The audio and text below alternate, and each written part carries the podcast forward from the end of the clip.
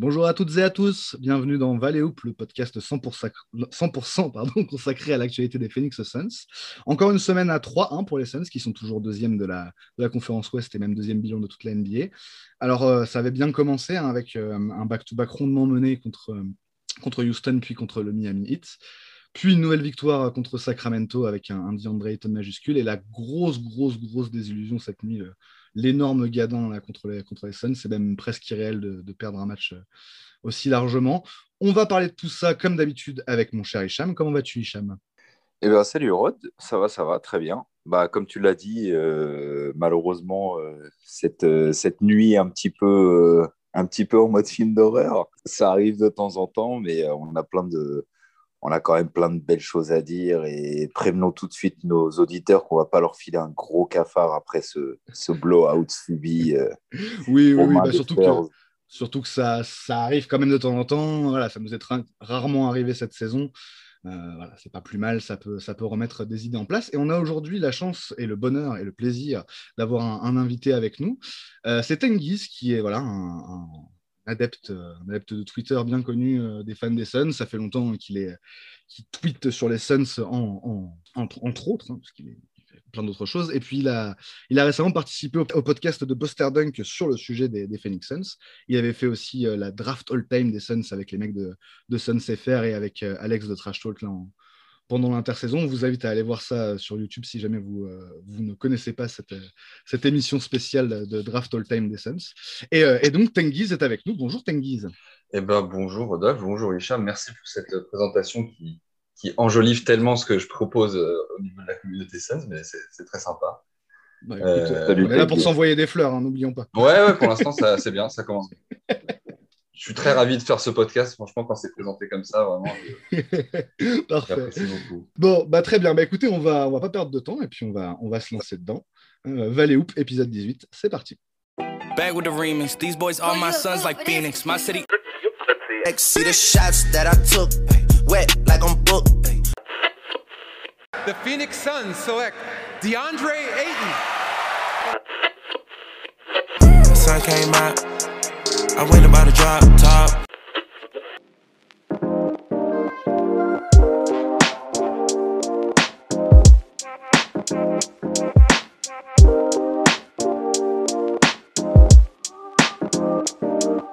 On est de retour dans Valley Hoop et on va revenir sur la, la, scène, la semaine écoulée euh, du côté des, des, Phoenix Suns. Donc il y avait quatre matchs au programme cette semaine quatre matchs à domicile avant euh, de partir dans un road trip euh, qui s'annonce vraiment délicat. On va en parler euh, un peu plus tard. Et donc, ces quatre matchs, on avait dit la semaine dernière avec Hicham que c'était vraiment des, bah, pas des must-win à chaque fois, mais des matchs qu'on avait tout intérêt à gagner pour justement en prévision de, la suite du calendrier. Et c'était des matchs qui étaient de toute façon à notre portée vu le, vu des adversaires.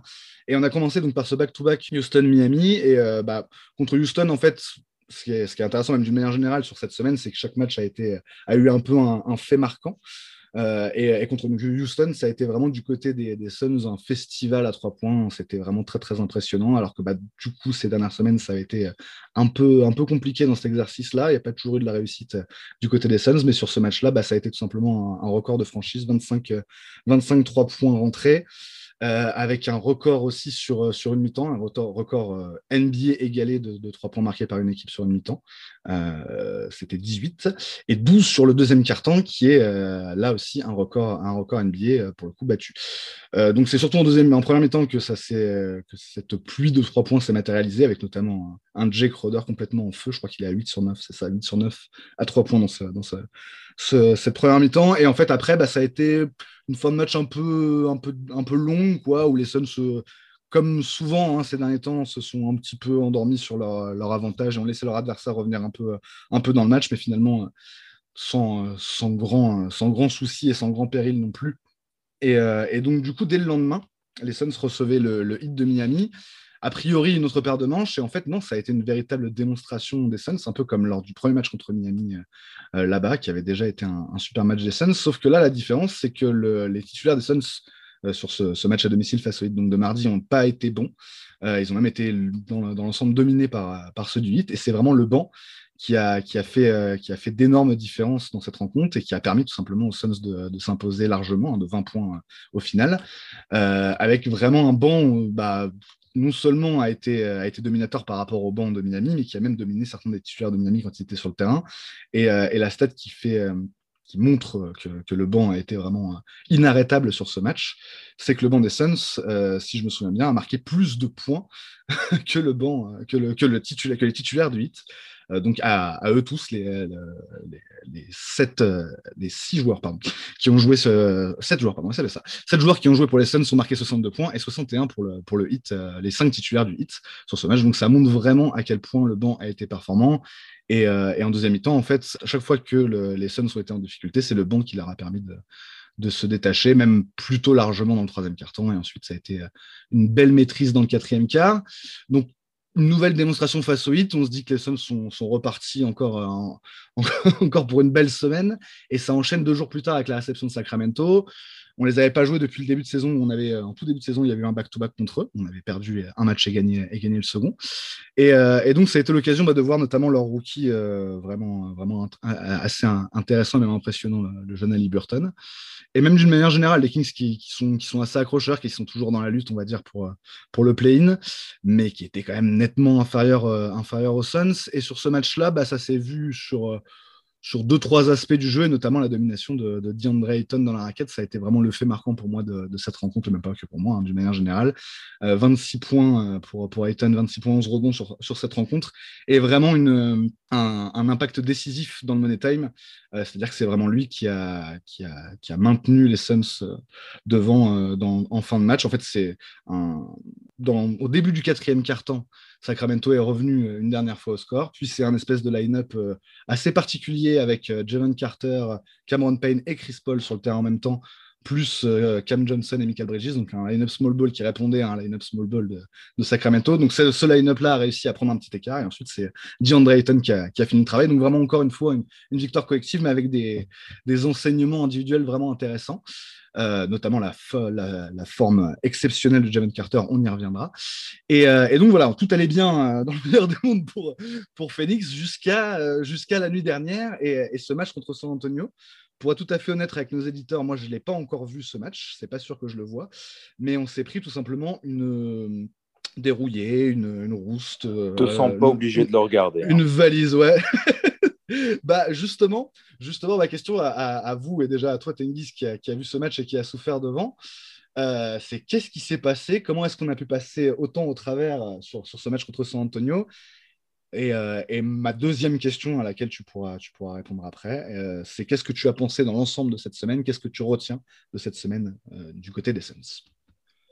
Bah écoute, pour commencer par le négatif, donc ce match contre les Spurs hier, euh, ça faisait longtemps, moi perso, que j'avais pas regardé un match euh, dans la nuit. Euh, ces derniers temps, je, me levais le matin et je regardais le, match complet. Du coup, je me suis remis devant. Et quelle belle surprise, du coup, on apprend quelques, quelques heures avant le match que DeRozan sera mis au repos. Donc là, on se disait, enfin, je me suis dit, ça y est, c'est la spéciale, la spéciale Popovic. C'est exactement ce qui s'est passé. Alors, on n'avait pas affronté les Spurs depuis le début de saison, donc je savais pas vraiment à quoi m'attendre. Et puis, bah, puis bah, voilà ce qui s'est passé. C'est-à-dire, il y a d'un côté une réussite assez affolante de la part des Spurs euh, au tir, que ce soit à trois points ou au tir euh, généraux euh, la nuit dernière. Et puis, du coup, nos systèmes en attaque qui ne sont pas du tout exécutés. On, prend allez, 10 points de retard, 15 points de retard et on n'arrive pas à se remettre dans le rythme, même en sortie de, enfin, en de, mi-temps, etc. On n'arrive pas à faire un seul run. Et de l'autre côté, défensivement, c'est pareil. Défensivement, ça s'écroule. Euh, notre, euh, sur les sur les pick and roll, on a tendance à, on a tendance à fade et puis finalement on se prend des tirs et puis au final après on switch vraiment, mais en même temps il y a euh, un pivot non drafté en Drew Eubanks qui, euh, qui nous la met à l'intérieur. Je sais pas vraiment, un, c'est pas non plus un match dramatique, c'est une défaite comme ça peut arriver à n'importe quelle équipe. Mais en même temps, pour une première confrontation contre les Spurs, c'est, bah, pas terrible de montrer, un peu cet aspect-là. Donc voilà, je, je, un peu surpris. Euh, une défaite, c'est pas très grave, mais une défaite à ce niveau-là, c'est-à-dire qu'on n'a jamais pu se mettre dans un rythme, on n'a jamais pu exécuter quoi que ce soit. Il y a juste Javon Carter qui ressort un peu du lot, qui nous met 17 points hier. Euh, mais à part ça, vraiment euh, un, peu, un peu catastrophique au tir. Nos, nos tirs habituels qui ne rentrent pas, tu as des mi-distances, des layups et des choses comme ça qui sont, qui sont normalement des tirs faciles et qu'on a l'habitude de mettre qui ne veulent pas rentrer. Donc, un match très moche, mais en même temps, une défaite, c'est pas la fin du monde. C'est surtout une défaite comme ça peut arriver, mais voilà, dans des conditions pas terribles. Et puis pour le reste de la semaine, bah ouais, écoute, un peu à l'image de ce que font les Suns depuis le début de saison, c'est-à-dire que contre des équipes qui sont censées être à notre portée, parfois on peut un peu euh, souffrir. Donc, comme euh, cette fin de match contre Houston, on, domine, euh, on domine totalement pendant tout le match, mais qu'on laisse revenir à la fin. Pareil contre Sacramento. Alors, après, voilà, Sacramento, ils avant, notre, avant notre, confrontation contre nous, ils étaient à 8 défaites de suite. Donc, je pense qu'ils avaient quand même envie de prouver quelque chose. on gagne et tant mieux. Mais voilà, c'est pas parce que ces équipes-là sont pas très bien classées qu'elles ne donnent pas du fil à retordre. il ne faut pas se dire non plus que voilà, ils sont classés dernier ou 13e, donc forcément, ça veut dire 20 points d'écart à chaque fois. C'est des victoires, elles sont bonnes à prendre et il n'y a aucun problème. Et puis bah, Miami, bah, Miami euh, ouais, comme tu l'as dit, le, euh, démonstration totale du banc. D'ailleurs, tu dis 7 joueurs du banc, finalement, en fait, sur les 7 joueurs, tu en as deux, c'est Jalen Smith et Teshon Alexander qui ont joué euh, 3 minutes chacun, je crois, et qui ont mis 0 points. Donc en fait, c'est oui, tout à fait. Euh, c'est sur 5 joueurs, effectivement, tu as raison. exactement. Mais tu as raison, en soi, il y a 7 joueurs qui ont joué. Oui, j'étais juste pour être exact, mais tu as raison, effectivement, c'est 5 joueurs, euh, c'est le 5 minutes. Et euh, sur les 7 qui ont joué, il y en a 2 qui ont mis 0 points. Donc vraiment, notre 5 du banc, donc, surtout Cam Johnson qui, qui est un peu dans, une, dans la forme de sa vie depuis qu'il est de retour de blessure. Cameron Payne toujours et Torrey Craig aussi qui s'adapte de mieux en mieux au système, etc. Et puis le Saric les grands jours. Euh, domination totale du 5 majeur de Miami. C'était un match qui était serré jusqu'à la mi-temps, et puis troisième quart-temps, on prend l'avance et puis on ne se fait jamais rattraper. Donc, euh, une semaine un peu à l'image de ce que font les Suns cette année, c'est-à-dire que contre les équipes qui sont vraiment euh, au top, on arrive à jouer notre meilleur basket et à les dominer de, de, long en large. Et puis contre des équipes moins faibles, peut-être un peu de facilité. contre Houston, on se fait rattraper. Contre Sacramento, on est dans des matchs très serrés. Et puis contre les Spurs, ça ne pardonne pas parce que peut-être qu'on prend le match avec un peu de facilité, euh, et du coup, forcément, euh, euh, la défaite au bout, et puis une défaite assez méritée, mais voilà, on continue, on est quand même sur une.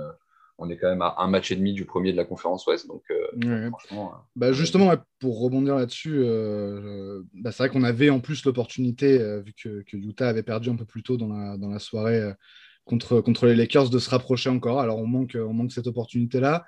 Toi, qu'est-ce que tu as pensé bah, de cette défaite et, de, cette semaine, Hicham? C'est vrai que, comme dit, Tengiz, finalement, on est, dans les standards de, ce que proposent les Suns, à part cette, large défaite, finalement, mais ça arrive de temps en temps. Ouais, bah déjà, premièrement, il, vaut mieux perdre un match de 30 points que 30 matchs d'un point. Donc voilà, on a, on, a, on a mangé notre pain noir là euh, contre les Spurs. Ça arrive ça nous est arrivé une fois par mois, en fait, euh, de ce que j'ai vu. Il y a eu Washington au mois de janvier, il y a eu euh, New Orleans au mois de février, un petit peu Indiana, ou même complètement Indiana, puisqu'ils ont mené de, ils menaient de 20 points à la fin du troisième quart-temps euh, au mois de mars. Depuis là, au mois d'avril, les Spurs. Maintenant, ce que j'espère, c'est que bah, ça va rester une par mois et qu'on ne va pas s'en prendre d'autres. Parce que là, on sait qu'on a un calendrier à venir, on verra ça tout à l'heure, mais un peu chaud. Donc espérons qu'on reparte sur une bonne série et qu'on ne revive pas un match comme celui-là, parce que euh, c'était le match le plus horrible de la saison, en fait. Il était pire que celui de Washington, je trouve. C'était vraiment euh, de A à Z, on s'est fait doser.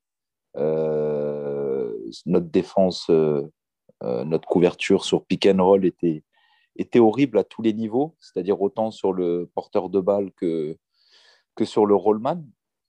Hier, c'était Drew, Drew, Eubanks, là, euh, Banque Centrale Européenne. Il nous a, euh, bah, il nous a martyrisé, quoi. Il nous a, je ne connais pas ce type, euh, je l'ai très, très, très peu vu jouer.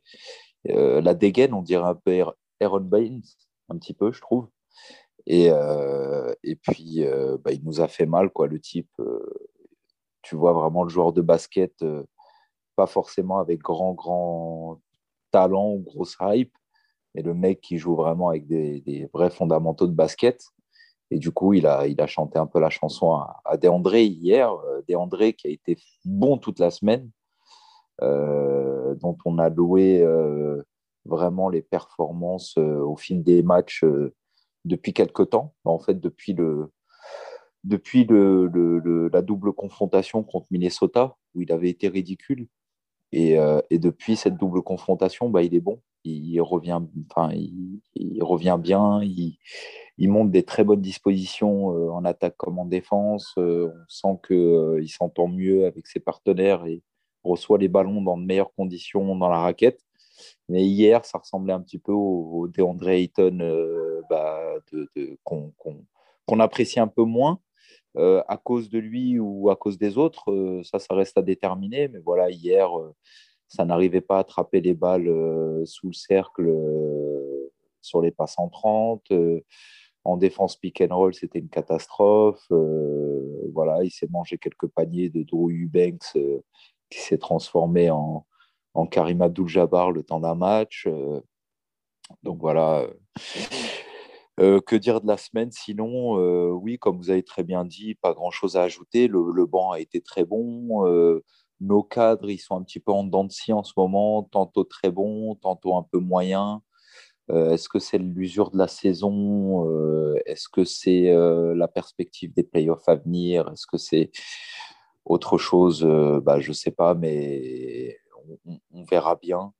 mais moi, je pense que cette équipe va continuer à monter en régime jusqu'aux playoffs et, et j'espère va faire de, de, très très bons playoffs. On verra.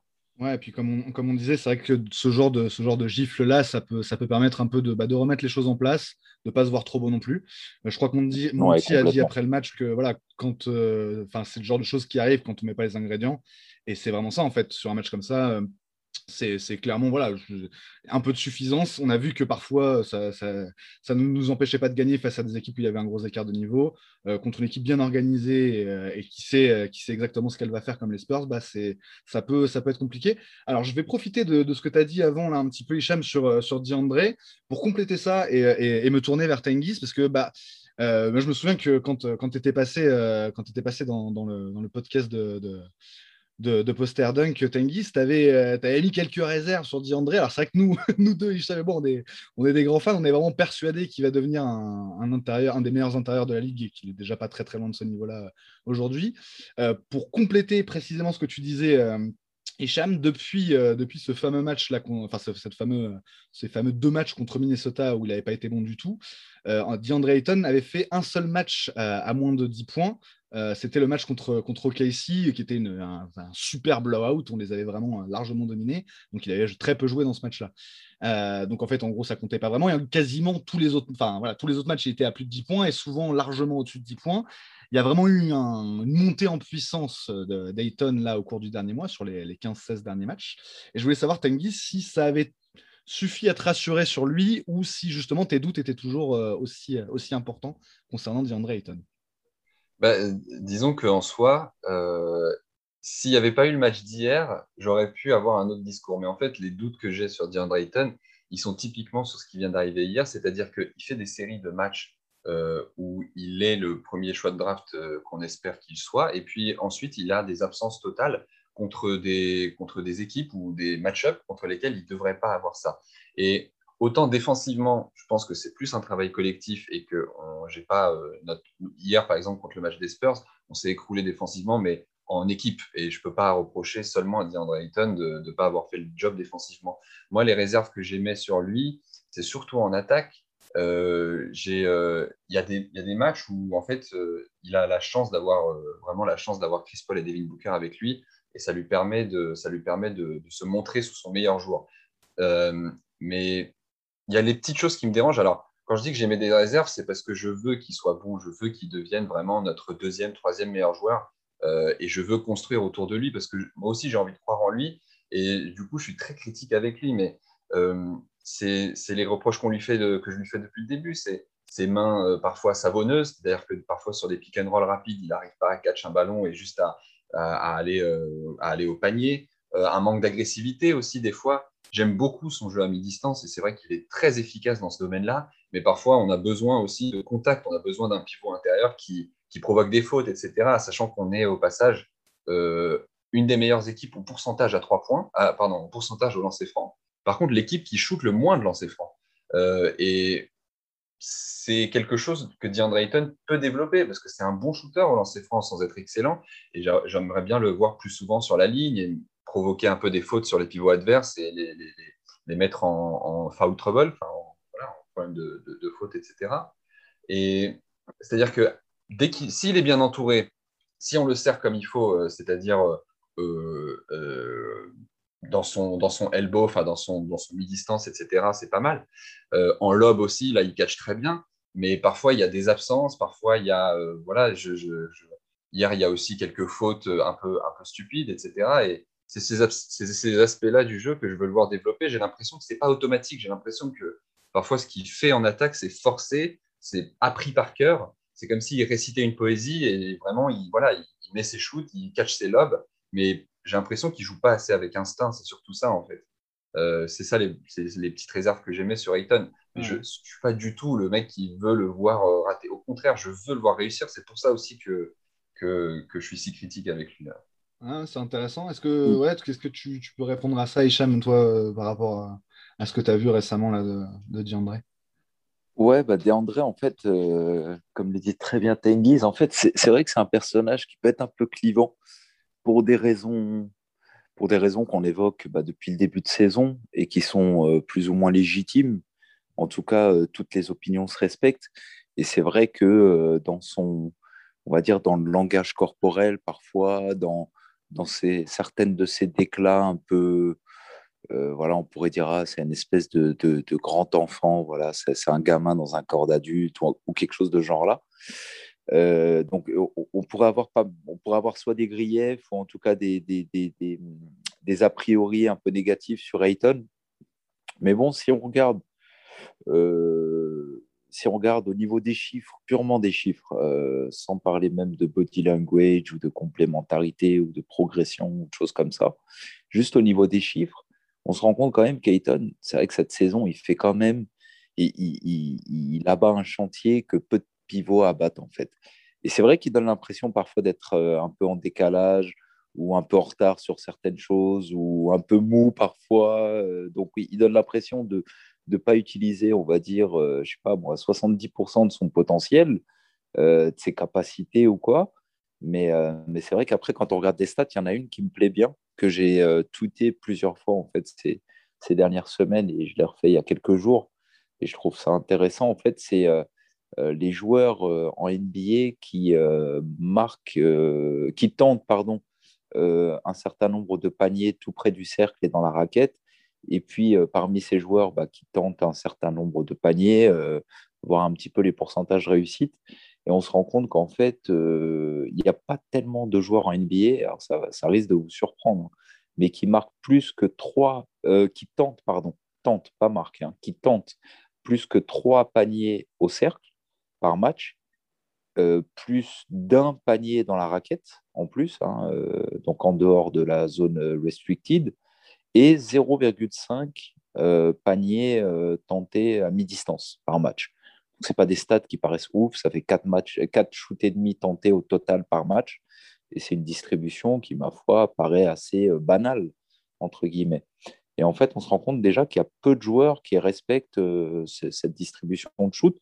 Euh, je crois qu'il y en a sept au total. Euh, il y a Jokic, il y a Tobias Harris, de mémoire, il y a Anthony Davis, bon, DeAndre Ayton, bien sûr, euh, et je ne sais plus qui a deux, trois autres noms. Donc vraiment peu déjà. Et ensuite, quand on regarde des pourcentages, ben, on voit qu'il y a très, très, très peu de joueurs qui se rapprochent des pourcentages de DeAndre, à savoir qu'en fait, il n'y a vraiment que Anthony Davis et Richon Holmes qui ont euh, des volumes euh, à peu près similaires, euh, quand même supérieurs pour Anthony Davis, avec des pourcentages qui, se rapprochent de tout ça. Et il faut savoir que DeAndre Ayton, en fait, il ne tente pas trois, mais six paniers au cercle par match. Il ne tente pas un panier dans la peinture, un shoot dans la peinture, il en tente plus de deux et demi par match. Et il ne tente pas 0,5 mid-range par match, il en tente plus d'1,5.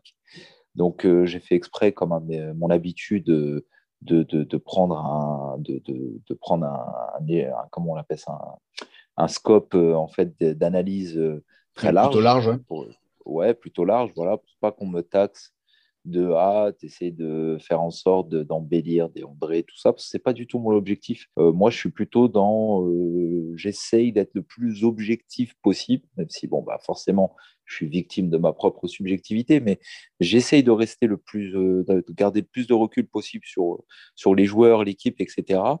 Euh, quand c'est bon, le dire, quand c'est pas bon, le dire. Et, euh, et, là, en l'occurrence, pour DeAndré, bah, les voyants sont ouverts à ce niveau-là parce que finalement, qui se compare à DeAndre en termes à la fois de euh, distribution de shoot, de diversité de, shoot et de, productivité et d'efficacité euh, à l'intérieur de la ligne à trois points, en gros. Euh, bah, il n'y en a pas beaucoup. Il y a Anthony Davis et, Richon Holmes. Voilà, on ne va pas trouver d'autres profils vraiment qui répondent à ces caractéristiques-là. On va trouver des mecs comme Zion qui marquent 15, bah, qui tentent 15 paniers à 3 points au cercle euh, par match euh, et qui ont une efficacité hallucinante sur un énorme volume. Donc on va trouver des joueurs comme ça qui, qui normalement devraient pouvoir être comparables à des André par rapport à cette distribution de shoot. En fait, on se rend compte qu'un mec comme Zion tente très peu, euh, enfin en tout cas beaucoup moins de paniers dans la peinture quand c'est pas tout près du cercle et ne tente quasiment pas de, de, de, shoot à mi-distance. En fait, le plus dur pour les fans en général et des Suns en particulier, parce que voilà, on en a chié pendant 11 ans, on en a marre, on a envie de playoff, on a envie de bien faire, on a envie de qu'on arrête de se foutre de notre gueule en gros, euh, qu'on soit plus les clowns de la NBA et compagnie. Donc, je comprends la frustration je comprends le, dégoût même parfois de certains fans vis-à-vis de certaines choses, etc. etc. Donc voilà, tout, ça, je, je, le conçois bien. Je sais que le mot patience, c'est pas un mot qui rime avec Suns fans en ce moment. Quand tu leur dis patience, ils disent mais euh, je ne veux pas entendre ça. Je veux pas entendre patience parce que patient, on l'a été, parce que voilà, voilà, etc. Bon, pour mille raisons, ils n'ont pas forcément envie de prêcher la patience. Et, pourtant, euh, avec André en particulier, j'ai envie de dire, euh, prêchons quand même la patience parce que Rome s'est pas faite en un jour. Et il y a quand même beaucoup de signaux qui sont ouverts, beaucoup de choses très positives par rapport à lui, par rapport à plein d'autres membres de l'équipe. Et que, euh, par contre, n'overhypons pas l'équipe. Je sais que moi, le premier, j'ai été sujet à overhyper un peu cette équipe, à dire ouais, on va réussir plein de choses extraordinaires cette saison et tout. J'avais pas complètement tort, euh, et tous ceux qui le pensaient aussi. Mais euh, par contre, faisons attention peut-être à pas mettre nos attentes trop, trop, trop, trop haut.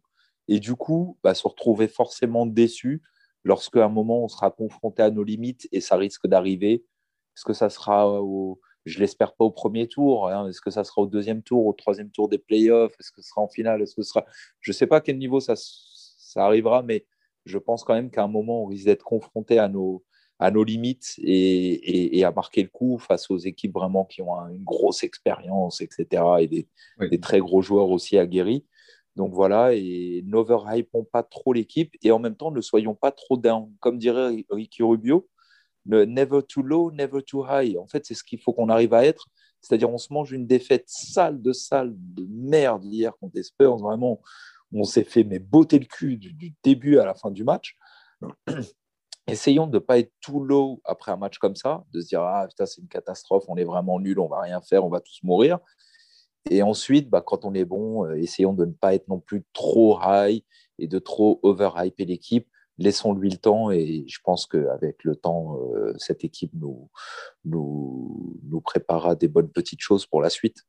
Ouais, alors pour essayer de faire un peu la synthèse sur, sur Ayton, en fait, si je dois faire un peu l'avocat des, deux parties, euh, et, donc, oui, un peu, un peu vous paraphraser, mais, mais en, essayant de regrouper un peu, un peu ce que vous dites, c'est que il y a, y a, un côté, moi, je, suis vraiment d'accord avec ce que dit, euh, avec ce que dit Chem, c'est-à-dire que globalement, euh, c'est dans, sa progression, je trouve que c'est quand même satisfaisant. Il faut prendre en compte aussi euh, un élément que donnait, euh, que donnait Lucas dans, le, fameux, le fameux podcast de Postardunk sur le, euh, le, changement de style de jeu un peu des Suns quand même cette saison, qui utilise, beaucoup, qui utilise moins la transition.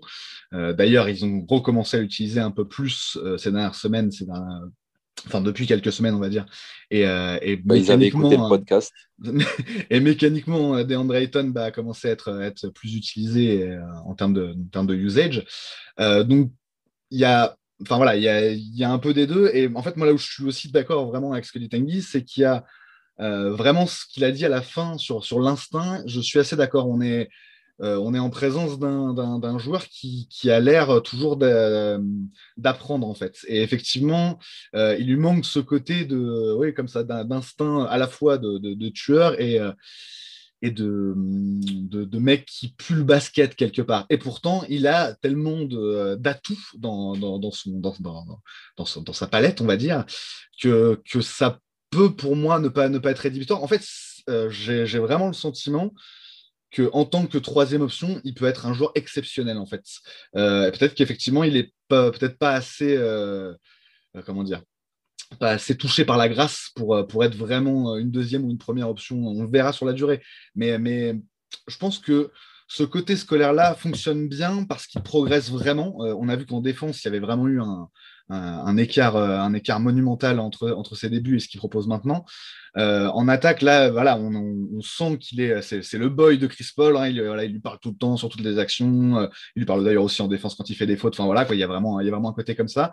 Et à la fois, je, comprends que ce soit gênant de se dire, bah, c'est con qu'un, numéro 1 de draft finalement n'ait pas cette étincelle du, vraiment du grand joueur. Mais pourtant, enfin, même sans, avoir cette étincelle du grand joueur, il peut être un, excellent joueur de basket et qui peut nous aider euh, dans, des objectifs vraiment très élevés. Alors, d'autres, éléments qui, vont, euh, ont fait réfléchir et qui font parler en ce moment les, les fans des Suns, c'est, c'est toute le, bah, justement toute l'histoire autour de, ce banc qui est, ultra, ultra performant. Enfin, ça dépend des matchs, en tout cas, qui a, qui a su se montrer ultra performant. Effectivement, il y a l'exemple complètement dingue de Javon Carter qui, euh, en ce moment, bah, je ne sais pas si vous êtes au courant, sur les cinq derniers matchs des Suns, c'est le troisième meilleur marqueur de l'équipe, euh, tout simplement. Avec 12 points et demi par match, il est à 55% au tir et il est à 48,5% à 3 points sur ses cinq derniers matchs, sachant qu'il n'en prend pas euh, deux par match, il en prend 6,6 par match. Donc il en met plus de 3 par match sur les cinq derniers matchs. C'est absolument euh, hallucinant. Ça sort un peu de nulle part parce qu'il était un peu au fond du trou. Il était même sorti de la rotation il n'y a, pas, a pas si longtemps avant de, revenir petit à petit. en fait, ce qu'on a vu à plusieurs reprises cette saison, et je vais vous lancer là-dessus, messieurs, d'abord Tengiz, euh, ce qu'on a vu à plusieurs reprises cette saison, c'est un banc d'essence euh, qui est euh, qui est capable d'évoluer. Monty n'hésite pas à modifier sa rotation un peu à la marge, à, faire sortir certains joueurs, à en faire entrer d'autres selon les périodes. Donc, on a vu qu'il y a eu un moment où, Galloway avait disparu, puis il est revenu, il a performé, puis il est ressorti. Carter qui avait disparu aussi pendant un moment, donc il est revenu. Il y a eu pas mal de. Il y a certains joueurs, Payne et. Enfin, les deux cams de toute façon qui sont, qui sont touchables, ça aussi évidemment. il y a d'autres joueurs sur lesquels ça bouge un peu plus. Et justement, messieurs, j'ai envie de me poser la question euh, avec vous, déjà un peu de se projeter vers les playoffs qui, qui vont arriver à grands pas, hein, c'est dans, un peu plus d'un mois maintenant. Euh, en fait, bah, logiquement, euh, en playoff, la, rotation de, de, Monty va se réduire à ouais, 8-9 joueurs, peut-être 10. donc on en est déjà pas si loin aujourd'hui, mais le truc c'est que depuis, depuis, le début de la saison, c'est l'identité des 9 et des 10 change beaucoup. ma question autour de vous, c'est qui, selon vous, va, sortir vainqueur un peu de cette lutte au long cours et va euh, rester dans la rotation. Euh, est-ce que ce sera, selon vous, euh, induit par l'adversaire, enfin commandé par l'adversaire, ou est-ce qu'il y a vraiment des joueurs qui vont s'imposer? Est-ce que Carter est en train de faire ce push-là, de s'imposer comme vraiment un membre de la rotation pour les playoffs? Tenguis, qu'est-ce que tu en penses? Pour revenir déjà sur le, sur le banc, moi j'adore notre banc vraiment. C'est la différence majeure qu'il y a entre l'année dernière et cette année. Euh, l'année dernière, vraiment, notre, le, notre baromètre et ce qui a fait qu'on n'a pas pu euh, push assez jusqu'en playoff avant la bulle, c'était qu'on avait vraiment un, banc pas au niveau. Euh, en plus, beaucoup de blessés, ce qui fait que beaucoup de joueurs qui normalement auraient dû être sur le banc jouaient titulaires, notamment Aaron Baines, etc., même si c'était sympa de temps en temps. Mais au contraire, cette année, du coup, on a vraiment un banc, on a un des bancs les plus efficaces de la ligue. Alors, je n'ai pas les stats en tête, mais euh, et surtout un banc de, j'ai l'impression, un banc de, de refoulés et de parias de la NBA et de mecs euh, hyper revanchards. Euh, c'est-à-dire entre Cameron Payne, à qui on disait qu'il serait jamais joueur de basket, en gros à Chicago c'était fini, Cameron Johnson qui, qui, devait être en fin de premier tour de draft mais qu'on a Rich et que, qui finalement fait, qui, qui, qui, est notre, notre sixième homme attitré en gros. Javon Carter, bah, tu fais bien d'en parler, Javon Carter, Langston Galloway et tous ces joueurs-là, c'est des joueurs qui tournent dans la rotation, ce qui fait que quand ils ont des périodes où ils ne jouent pas, euh, ils travaillent beaucoup, ils travaillent pour leur place dans la rotation. Et c'est aussi le signe, et c'est Monty qui en parle, et finalement tous les insiders des Suns, c'est-à-dire que ces mecs-là euh, ne sont pas dans une démarche où ils se disent, genre, ça y est, j'ai perdu ma place dans la rotation. Au contraire, ils se disent, OK, je, vais tout faire pour essayer de retrouver et de réavoir ma chance. Et c'est ce qui se passe avec Javon Carter. C'est certainement, sûrement pas le plus talentueux de, nos joueurs, mais par contre, il apporte ce qu'il sait apporter une défense tout-terrain et, euh, euh, du shoot à trois points quand il, est en forme. Et très bien comme ça. Tory Craig, pareil, euh, pas une minute de jouer à Milwaukee. Il arrive ici. moi, pour moi, c'est mon joueur préféré en sortie de banc. il apporte tellement. Dario Saric qui, est, qui est bazardé contre, contre un, un, tour de draft qui deviendra Jared Culver à Minnesota, donc tant mieux pour nous, etc. Enfin voilà, un banc vraiment qui tourne bien et beaucoup de joueurs, du coup, hormis vraiment Jalen Smith et Sean Alexander qui n'ont pas beaucoup de temps de jeu, tous les autres ont toujours eu leur chance. on a même eu Frank Kaminski dans le, starting five euh, ça a été euh, une bonne idée pendant un moment ou non. Mais euh, voilà, donc de très bons joueurs, enfin de, des joueurs compléments et qui tournent bien. en ce qui concerne ce qui se passera en playoff, bah, on n'a pas, on pas une rotation de banc établie depuis le début de saison. Donc ça me paraît compliqué de, de rentrer en playoff en se disant genre, OK, on prend huit joueurs, les huit meilleurs, et puis tous les autres, vous n'aurez plus du tout votre, votre rôle à jouer. Moi, je pense que comme tu as dit, sans faire une rotation à 14 joueurs, euh, chaque joueur aura ses choses à apporter. Euh, n'oublions pas aussi euh, Abdel Nader qui est baissé en ce moment, mais qui, est dans le même profil que Tori Craig, c'est-à-dire vraiment très bon défenseur extérieur sur, sur les forwards, les gardes, etc. Et Itoine Moore aussi, qui là, pour le coup, plus un choix de Monty, qui joue plus trop en ce moment. si, vous, si, vous, savez pourquoi, je ne sais pas trop. Moi, j'aimais bien ce qu'il apportait, Itoine Moore. Mais en tout cas, vu que notre banc, c'est une de nos forces majeures, je ne vois pas pourquoi on devrait couper à 8 joueurs, enfin du coup 3 joueurs ou 4 joueurs en sortie de banc, euh, et dire voilà, vous, vous êtes les, mecs attitrés euh, en rotation en playoff. Je... Monty, pendant une période, il testait Kaminski pendant, sur, euh, en starter contre les, contre les équipes qui avaient deux grands à l'intérieur. C'était un test. moi, pour moi, j'ai besoin de ce genre de choses aussi en playoff, c'est-à-dire contre des équipes qui ont euh, voilà, un système euh, différent. Euh, par exemple, on peut voir plus de Galloway. On a besoin de torpiller à trois points parce que parce qu'on joue contre une défense qui laisse beaucoup le shoot ouvert. Stack Galloway. Ou à l'inverse, on a une équipe avec des joueurs extérieurs qui sont les meilleurs joueurs de l'équipe. Typiquement les Clippers ou quoi. On a besoin de défendre à la fois sur Kawhi, sur Paul George ou sur Marcus Morris. Bah, tiens, on peut faire rentrer Abdel Nader, Torrey Craig et, et, Cal Johnson en même temps. Enfin, c'est à la fois c'est à la fois comment dire, un plus et un moins. C'est-à-dire que c'est vrai qu'il y aura beaucoup de joueurs à faire jouer, mais peut-être pas sur des, sur des, minutes très élevées. Donc, il faudra que chacun puisse apporter euh, vraiment, euh, avoir sa propre contribution et dans le temps de jeu qui lui est, alloué. Voilà. Ouais, effectivement, c'est bah, ce que tu dessines vraiment, ce serait, ce serait idéal en fait, parce que ça correspondrait vraiment à ce qu'on a vu cette saison, c'est-à-dire un groupe vraiment uni, euh, euh, on va dire euh, dans, dans, le côté voilà le groupe vit bien et tout machin, mais aussi avec le, le, côté vraiment complémentaire, c'est-à-dire qu'on a des profils différents qui sont utilisés dans, dans, certains cas de figure. Alors effectivement, dans cette saison, ça a été aussi en fonction des blessures, bien sûr. pour Moore, moi j'ai l'impression qu'il a un petit peu décliné en termes de niveau et qu'il est un peu sorti au moment où Carter est revenu. ça, ouais, pas tout à fait, parce que ça fait un peu plus longtemps, là, ce que je regarde, ça fait un moment qu'il n'a pas joué vraiment. Euh, pour moi, il n'est pas blessé, hein, je ne crois pas. Hichem, euh, tu, me confirmeras ça après. Euh, mais c'est vrai qu'effectivement, et je vais, je vais demander à Hichem ce qu'il en pense juste après, mais je suis vraiment d'accord avec le côté.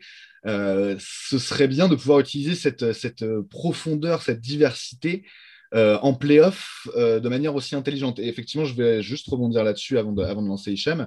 Un très bon exemple de ce qu'on a eu, c'est la fameuse, la fameuse line-up dont je parlais tout à l'heure, euh, qui a été alignée là, dans le quatrième quart-temps contre, contre les Kings quand ça a commencé à devenir difficile, où on avait voilà, une line-up de small ball pour répondre à leur small ball, mais qui était vraiment bien senti, quoi, avec, avec Bridges et, et, Cam Johnson sur les ailes et l'espèce de trio derrière, bah, finalement plutôt bon défenseur, même si Payne est un peu moins bon euh, dans ce domaine forcément que les, deux autres, avec Cameron Payne, Chris Paul et, et Carter. Donc on voit que Monty a fait des tests, qu'il est prêt aussi à aller dans ces directions-là euh, que tu, euh, que, tu, que tu dessinais à Tengiz. Donc ça, dans le meilleur des cas, ce serait vraiment magnifique d'en arriver là. Qu'est-ce que tu penses de tout ça, toi, Hicham?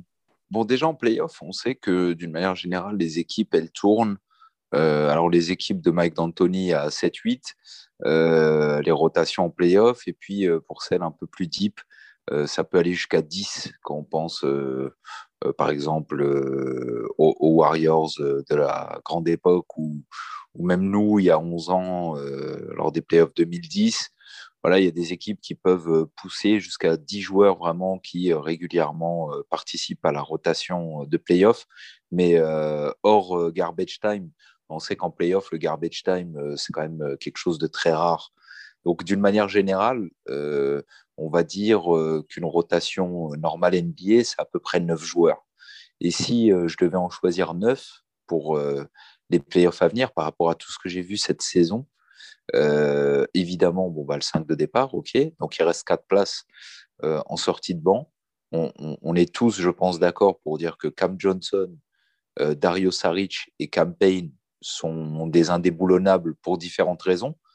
Cam, Johnson, parce qu'il est bon, parce qu'il shoot bien, il défend bien, il apporte un peu de tout. Dario Saric, parce que c'est notre seul intérieur remplaçant, en vérité, hein, parce que Kaminski, c'est pas vraiment l'intérieur. Et puis à part ça, il y a, Jalen Smith. Donc euh, voilà, autant dire qu'on est très faible au niveau vraiment de l'impact physique de nos bigs. Euh, donc évidemment, Dario Saric, euh, clairement, va avoir un rôle très important à jouer là-dedans, un rôle même essentiel. Campaign, parce qu'on n'a pas, pas de playmaker. On a plein d'arrières, mais tous ces arrières sont pas des playmakers. Et, euh, et, Payne euh, est, une moitié de playmaker en, réalité. C'est quelqu'un qui crée plutôt pas trop mal pour lui en pénétration, au shoot, etc. Ça va, il est, il est pas trop mal. Puis il perd pas trop de ballons et tout. Il fait, il fait des passes. Bon voilà, donc euh, il, est pas mal Campaign comme backup point guard, mais mais c'est pas un mec qui, qui a vraiment un, talent, un génie créatif en particulier pour les autres. Euh, au contraire, il est assez réticent à, oser, à tenter faire euh, des passes euh, non conventionnelles, on va dire, enfin, à, jouer en dehors de certains sentiers battus. Et, mais bon, on est quand même obligé d'intégrer à la rotation parce qu'on n'en a pas d'autres. Il y a Étoile Moore qui peut être considéré éventuellement lui aussi comme un, un semi-playmaker. Et encore, je suis généreux en disant semi parce qu'en réalité, Étoile Moore, euh, c'est comme Galloway, c'est comme Carter. C'est des mecs qui sont plutôt là pour apporter du scoring, du shoot et un peu de défense. C'est plutôt ça leur rôle à ces mecs-là. Donc, euh, bon, voilà, les huit là, euh, obligatoires. Donc, si, si ça donne neuf joueurs de rotation, ça veut dire qu'il n'y a plus qu'une place. En fait, il n'y a plus qu'une place, alors qu'il y aurait quand même pas mal de candidats. On pourrait citer les candidats Tory Craig, Abdelnader quand il se remettra de sa blessure, euh, Langston Galloway, euh, Javon Carter, euh, Frank Kaminski. voilà, et, peut-être que j'en oublie un ou deux. en tout cas, voilà, il y a... Ouais, ouais même si lui, je pense pas. Non, c'est une blague. Je pense pas qu'il va avoir la couleur du terrain, lui. Et, heureusement, bon, il doit apprendre, lui. Hein. il a besoin de quelques, quelques années pour apprendre à bien jouer et tout. On verra ce que ça donnera plus tard. Mais, mais, après, Kaminski, je ne sais pas ce que vous en pensez d'ailleurs, mais, mais ça paraît, Kaminski, là, il est sorti pour de bon. Enfin, je sais pas, hein, je ne lui souhaite pas quoi que ce soit, mais ça, ça correspond plus vraiment à ce dont on a besoin. Et on sait bien qu'en playoff, un grand qui défend pas, bof, quoi. Non, non, il a, euh, pour moi, je ne sais, pas, sais pas si tu es d'accord avec nous, Tengiz, mais ça va être compliqué pour moi que Kaminski réapparaisse dans la rotation euh, cette saison. Moi, j'ai un souvenir de Kaminski que j'ai, c'était euh, début de saison, match contre Denver. DeAndre Ayton sort pour euh, problème de faute. Euh, ah, prolongation, prolongation, Jokic met genre 15 points de suite. Si on se tape Denver au premier tour, je ne veux pas jamais voir Kaminski en défense sur Jokic, c'est hors de question. Je, il a eu une période où c'était, il était bon, il mettait ses shoots à 3 points et tout, c'était sympa. Mais je suis d'accord sur les trois joueurs que tu rajoutes, Hicham, donc les deux Cam plus euh, Dario Saric. Après, euh, t'as pas fini. Je sais pas si. Euh, moi, moi, j'allais dire Tori Craig pour le 9 Je sais pas Après, j'allais dire c'est assez open. C'est vrai qu'il y a Tori Craig qui a une vraie belle candidature parce que franchement, depuis qu'il est arrivé aux Suns, bah, il est bon, il prend des rebonds, il défend, il, il met ses shoots, mine de rien, même si moi, quand il prend des shoots et surtout quand ils sont un peu contestés, je pense à dire Ah non, non, non, non, non, ah, ouais, ouais, ouais, bien joué. c'est un peu ça le délire avec Tori Craig, mais mais, euh, mais c'est vrai que lui, il a une vraie candidature. Et puis bah, maintenant, il y a, il y, a, il y a Javon Carter qui arrive avec, euh, avec un, une grosse candidature aussi là, depuis quelques matchs, parce que franchement, euh, sa réussite au shoot, si, si, si, on peut retrouver ce Carter-là en playoff, ça c'est le Carter de la bulle, en gros, qu'on a en ce moment. Et s'il peut garder ce niveau de jeu jusqu'à la fin de saison en sortie de banc sur 15 minutes par match, on va dire, continuer à produire comme il produit là, tu peux pas ne pas le jouer en playoff. C'est impossible. Bah, obligé de le jouer. À tel point que oui, là, là, carrément, il, il, est même tellement en confiance que maintenant il arrive à bah, euh, faire le fake 3 points et partir après dans le, dans le drive et, et, bien, bien finir au panier et tout machin. Donc il est en confiance totale. Après, justement, est-ce que c'est pas juste un hit check et est-ce que ça a pas. Euh, enfin, je sais pas, j'avoue que Javon Carter, moi, je, pareil, il me surprend vraiment hein, sur, sur ce qui se passe en ce moment. Je, ça me paraît vraiment au-dessus de son niveau, mais peut-être qu'en fait, non, peut-être que c'est son, son vrai niveau. On va voir, mais on va voir. comme vous, en fait, j'aurais tendance à penser que c'est plutôt, euh, plutôt Tory Craig le, le, le, neuvième, euh, a priori, de, de base, même s'il est. Aujourd'hui, oui, c'est lui. Aujourd'hui, c'est Tory Craig. Bah, avec Nader out depuis, euh, depuis autant, autant de temps, et apparemment sa blessure est quand même importante, c'est sûr que ça joue aussi. Quoi. Ouais, aujourd'hui, c'est Tory Craig, mais on verra d'ici fin de saison ce que ça peut donner.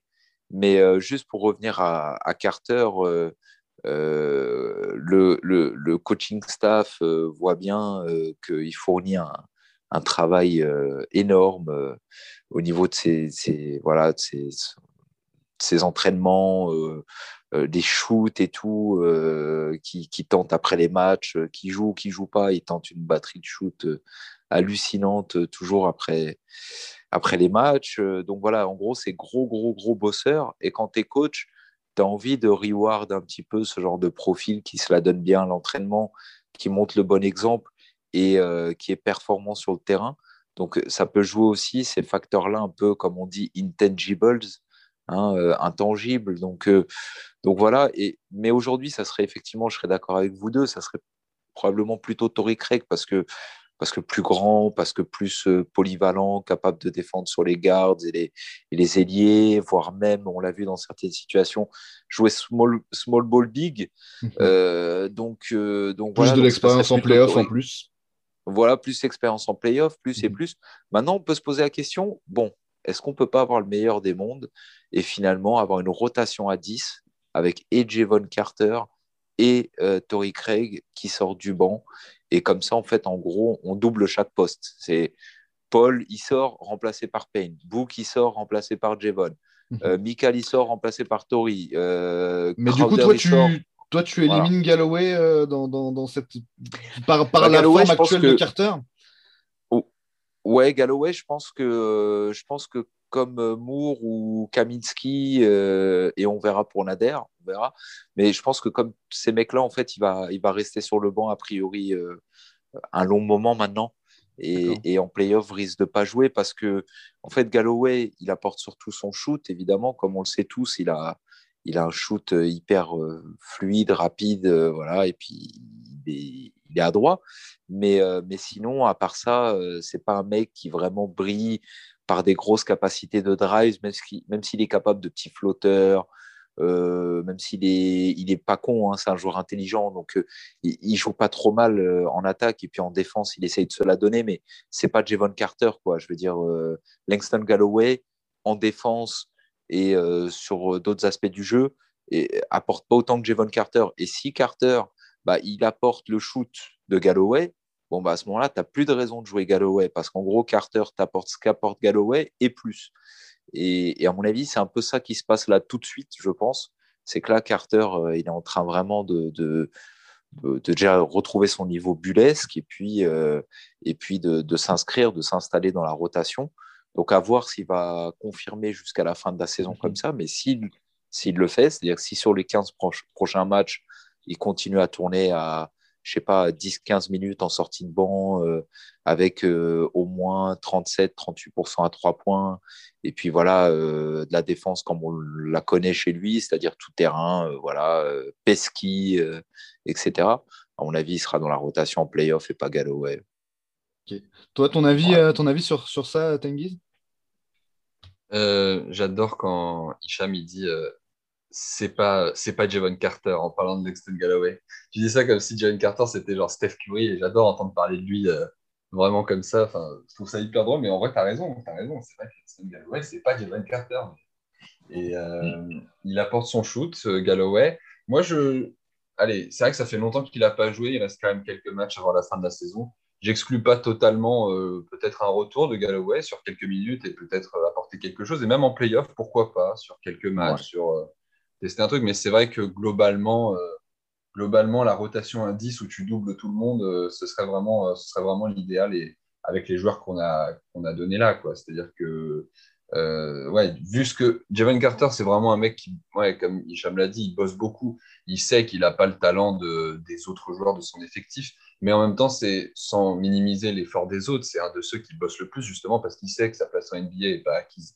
Et bah, ça revient à ce que je disais, ce que je disais au début, c'est qu'on a pas mal de joueurs dans ce profil-là. Et Cameron Payne, c'est pareil.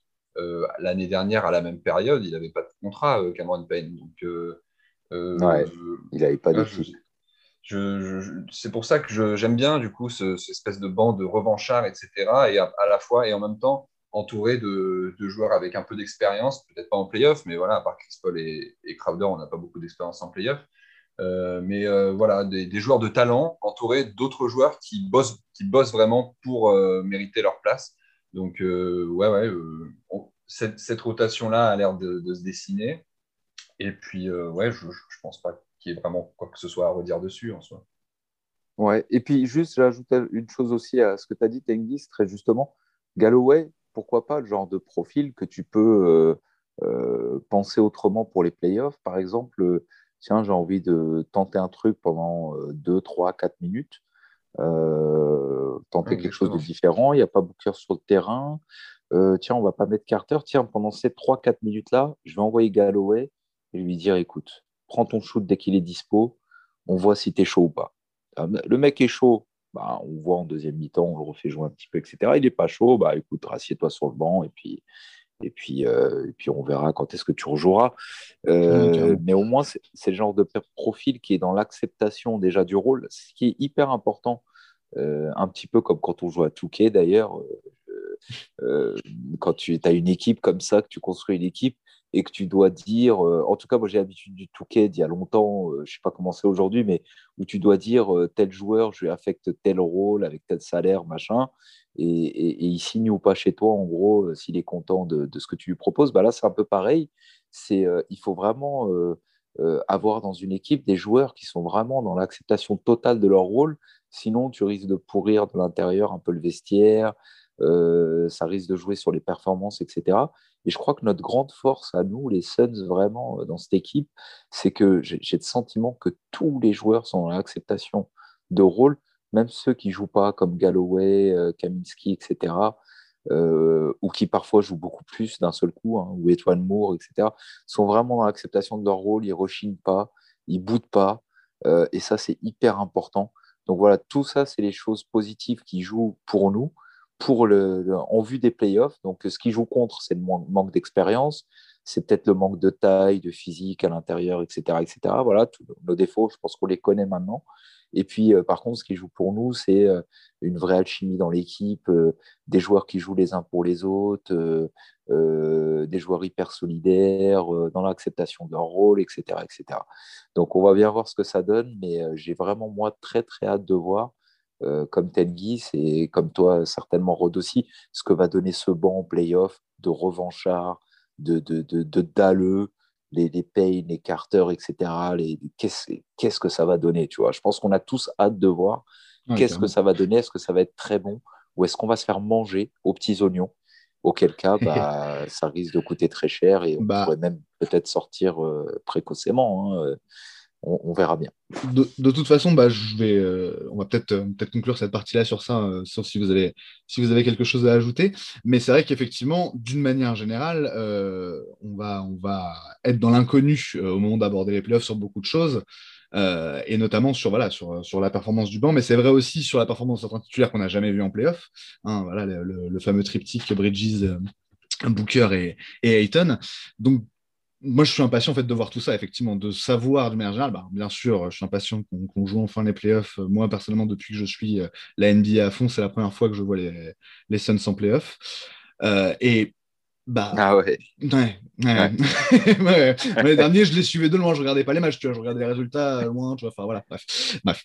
Euh, donc tout ça pour dire, vraiment d'une manière générale, euh, je suis complètement d'accord, mais en fait c'est vrai pour toute l'équipe, en fait, d'une manière générale, je suis impatient de voir euh, ce que va donner cet, cet assemblage-là, cette alchimie-là en playoff, et, et bah, sans crainte, en fait, juste avec appétit.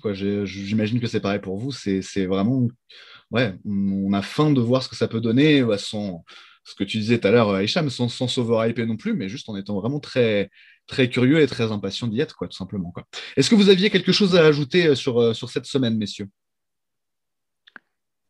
Tenguis euh, Non, sur la semaine, je pense qu'on a, a, fait le tour. C'était une semaine tout à fait dans la lignée de, du reste de la saison. Carrément. voilà. Non, non, rien de spécial en plus. Très bien. Ouais, disons juste que on, a pas mal parlé des Spurs et de ce qui allait pas euh, par rapport au, match d'hier, etc. Parce qu'on vient de le vivre, on vient, de se le prendre en pleine tronche. Mais, quand même, relativisons, avant de passer à la section suivante, relativisons en disant quand même qu'on on vient de gagner 4 matchs sur 5 à domicile. On va enchaîner contre des gros, on va bien voir ce que ça donne. Et qu'en fait, cette série de matchs qui arrive, bah, je pense que tu vas en parler, va être déterminante par rapport à qui on va être euh, à l'orée des playoffs mhm. et, comment on va être en fait. Effectivement. C'est vrai qu'on on a beaucoup chipoté sur les Spurs. En soi, c'est une défaite comme une autre et c'est pas très grave. Juste un truc vite fait. Euh, tu as dit, euh, as dit Hicham que c'était la pire défaite de la saison. Moi, je garde quand même en tête celle contre Détroit où on a genre 25 euh, points d'avance ou quelque chose comme ça et on se fait rattraper et on part en prolongation. Et ouais. on, en prolongation. Mais c'est vrai que c'était pas très belle. C'était pas une très belle défaite, mais j'ai le Détroit en top 1 pour l'instant. en termes de scénario, euh, le truc vraiment insupportable. Quoi. Moi, celle de Détroit m'a moins dérangé parce qu'on a mené, je me rappelle très bien, et tu as tout à fait raison, on a mené de 23 points en deuxième quart-temps et on se disait, bon, bah, c'est match gagné. Et puis on les a laissés revenir par condescendance. Mais c'était pour le coup vraiment par pure condescendance. On, on les a laissés revenir. On, on, a complètement arrêté de jouer. Et euh, hier, on a pris la fessée où on n'a pas vu le jour en fait de, du début à la fin. Donc moi, je l'ai trop mal vécu hier par rapport à Détroit, dans le sens où euh, déjà c'est les Spurs, je les déteste. Euh, c'est des mauvais souvenirs, c'est tout, tout l'historique Spurs. Eh, Rod, t'as pas, connu 2007 euh, Bah non, moi j'ai pas vu ces matchs-là en direct, ah effectivement. Parce que j'en ai vu, j'ai vu un de la série euh, contre les Spurs. Je crois que c'était celle de 2007, je crois. C'est tout le temps les Spurs. Ils nous ont tout le temps fait mal. Ils nous toute la décennie 2000, ça a été une décennie où on s'est fait taper dessus par les Spurs. Oui, ou par les Lakers de Kobe. Effectivement, c'est l'un ou l'autre. Ouais, mais on les a tapés les Lakers, alors que les Spurs. C'est vrai. Ouais, c'est vrai ça. Ouais. Si les Spurs, bon, en 2010, en playoff, voilà notre revanche, notre 4-0 qui a un petit peu lavé. Euh, pour moi, ça, ça a donné l'impression d'une douche un peu, tu vois. On a un peu lavé l'affront des, des, des, fessiers successifs qu'on avait mangés contre eux. Et, donc, euh, bah, tout ça en tête, hier, forcément, je l'ai mal vécu. Euh, bon, j'ai pas cassé la télé ni rien, mais j'ai regardé tout le match en me forçant, en me disant bon, il, faut que je regarde ce qui va, ce qui va pas, enfin en l'occurrence ce qui va pas il faut que je regarde bien ce qui ne va pas et, que j'analyse tout ça et que je me dise comment ne pas reproduire euh, euh, ce scénario kata euh, une prochaine fois, tu vois. Et, pour moi, il va falloir vraiment qu'on travaille la couverture pick and roll parce que là, on vient de se faire exposer par Popovic, mais d'une manière, c'est pas rassurant. à l'aube des playoffs, c'est pas du tout rassurant. Il nous a vraiment exposé, quoi. Donc, donc il va falloir travailler pour que ça arrive. Est-ce que je peux vous proposer un what if vite fait si on a le temps? Allez. Ouais. Est-ce que, ah, est que 2007, si euh, le banc euh, Boris Dio et toute la clique ne sortent pas s'énerver est-ce qu'on est champion NBA en finale contre Est-ce qu'on passe la série? Déjà, parce que je pense que si on passe la série, je pense qu'on je pense qu'on tape Cleveland quand même. Et on tape Cleveland. Logiquement, Logiquement, C'est plutôt voilà, est-ce qu'on gagne euh, ce match. Donc, on gagne le titre du fait qu'on n'est pas de titre. Logiquement, oui, effectivement. Ok, merci. Moi, je, moi, je, pense vraiment que euh, pas Adam Silver ou l'autre, David Stern, a, a, jamais fait, euh, euh, pardon pour la vulgarité, mais un coup de pute pareil à, à une équipe. Jamais. C'est ce qu'il a fait aux Suns cette année-là, à ce moment-là. Puis il faut savoir ce qu'avait fait Duncan juste avant, enfin un truc pire que ce qu'a fait Stoudemire et dans, dans, le même match? Euh, Je crois que c'est dans le même match ou peut-être le match précédent, en tout cas la même série. Duncan qui s'est levé du banc, qui est carrément allé jusqu'au terrain, qui a relevé un joueur qui commençait à, voilà, s'embrouiller avec un autre, etc. Et si on appliquait stricto sensus la règle qui a été appliquée à Dio et Stoudemire, et encore, la règle a été appliquée, mais, mais, mais, mais trop durement, parce qu'ils ne sont même pas vraiment sortis du banc. Les mecs se sont levés, on fait deux pas vers le terrain parce que leur meneur venait de se faire envoyer dans le décor par Robert Tori. Qui, qui, qui, est le dernier des, des, des cons, quoi, ce mec-là. C'est voilà, le joueur que je déteste le plus. Ah dans, dans l'histoire de l'NBA, il n'y a pas un joueur que je déteste plus que Robert Tori ou Bruce Bowen. C'est vraiment les, les, deux, mes deux ennemis jurés. Et, et, et, du coup, David Stern, euh, ce jour-là, quand il a pris la décision nous sanctionner à hauteur de un match de suspension en pleine série de playoffs, match 6, à domicile, pas à domicile, pardon, à l'extérieur, contre, contre ce San Antonio-là, bah, ils nous condamnaient et c'était notre meilleure chance de titre cette année-là, 2007. Je me rappelle comme si c'était hier. Et on était au-dessus des Spurs et on allait les battre, ce match 6, ou même si ça allait en 7 avec. Euh, euh, parce qu'on a récupéré les joueurs pour le match 7, mais à partir du moment où tu perds le match 6, comme on l'a perdu, c'est-à-dire, je crois, de 4 points, de très très peu, euh, un match vraiment où on s'est battu avec les Spurs jusqu'au bout, malgré notre, notre rotation très limitée.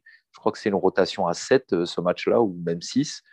Euh, bon, bah, euh, ouais, euh, Tengiz, ouais, tu as réveillé un vieux souvenir qui fait mal, mais moi, je pense que c'était carrément notre meilleure année, notre meilleure chance de titre, en fait. Et je pense qu'on l'aurait gagné. Jusqu'à maintenant. Jusqu'à maintenant. Ah oui. Ah, c'est le, le podcast de la déprime contre les Stars.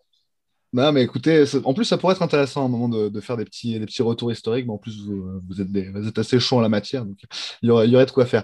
Euh, mais je vois de toute façon vous avez envie de, de parler de playoffs, donc on va en parler, mais on va parler des prochains playoffs après une petite respiration.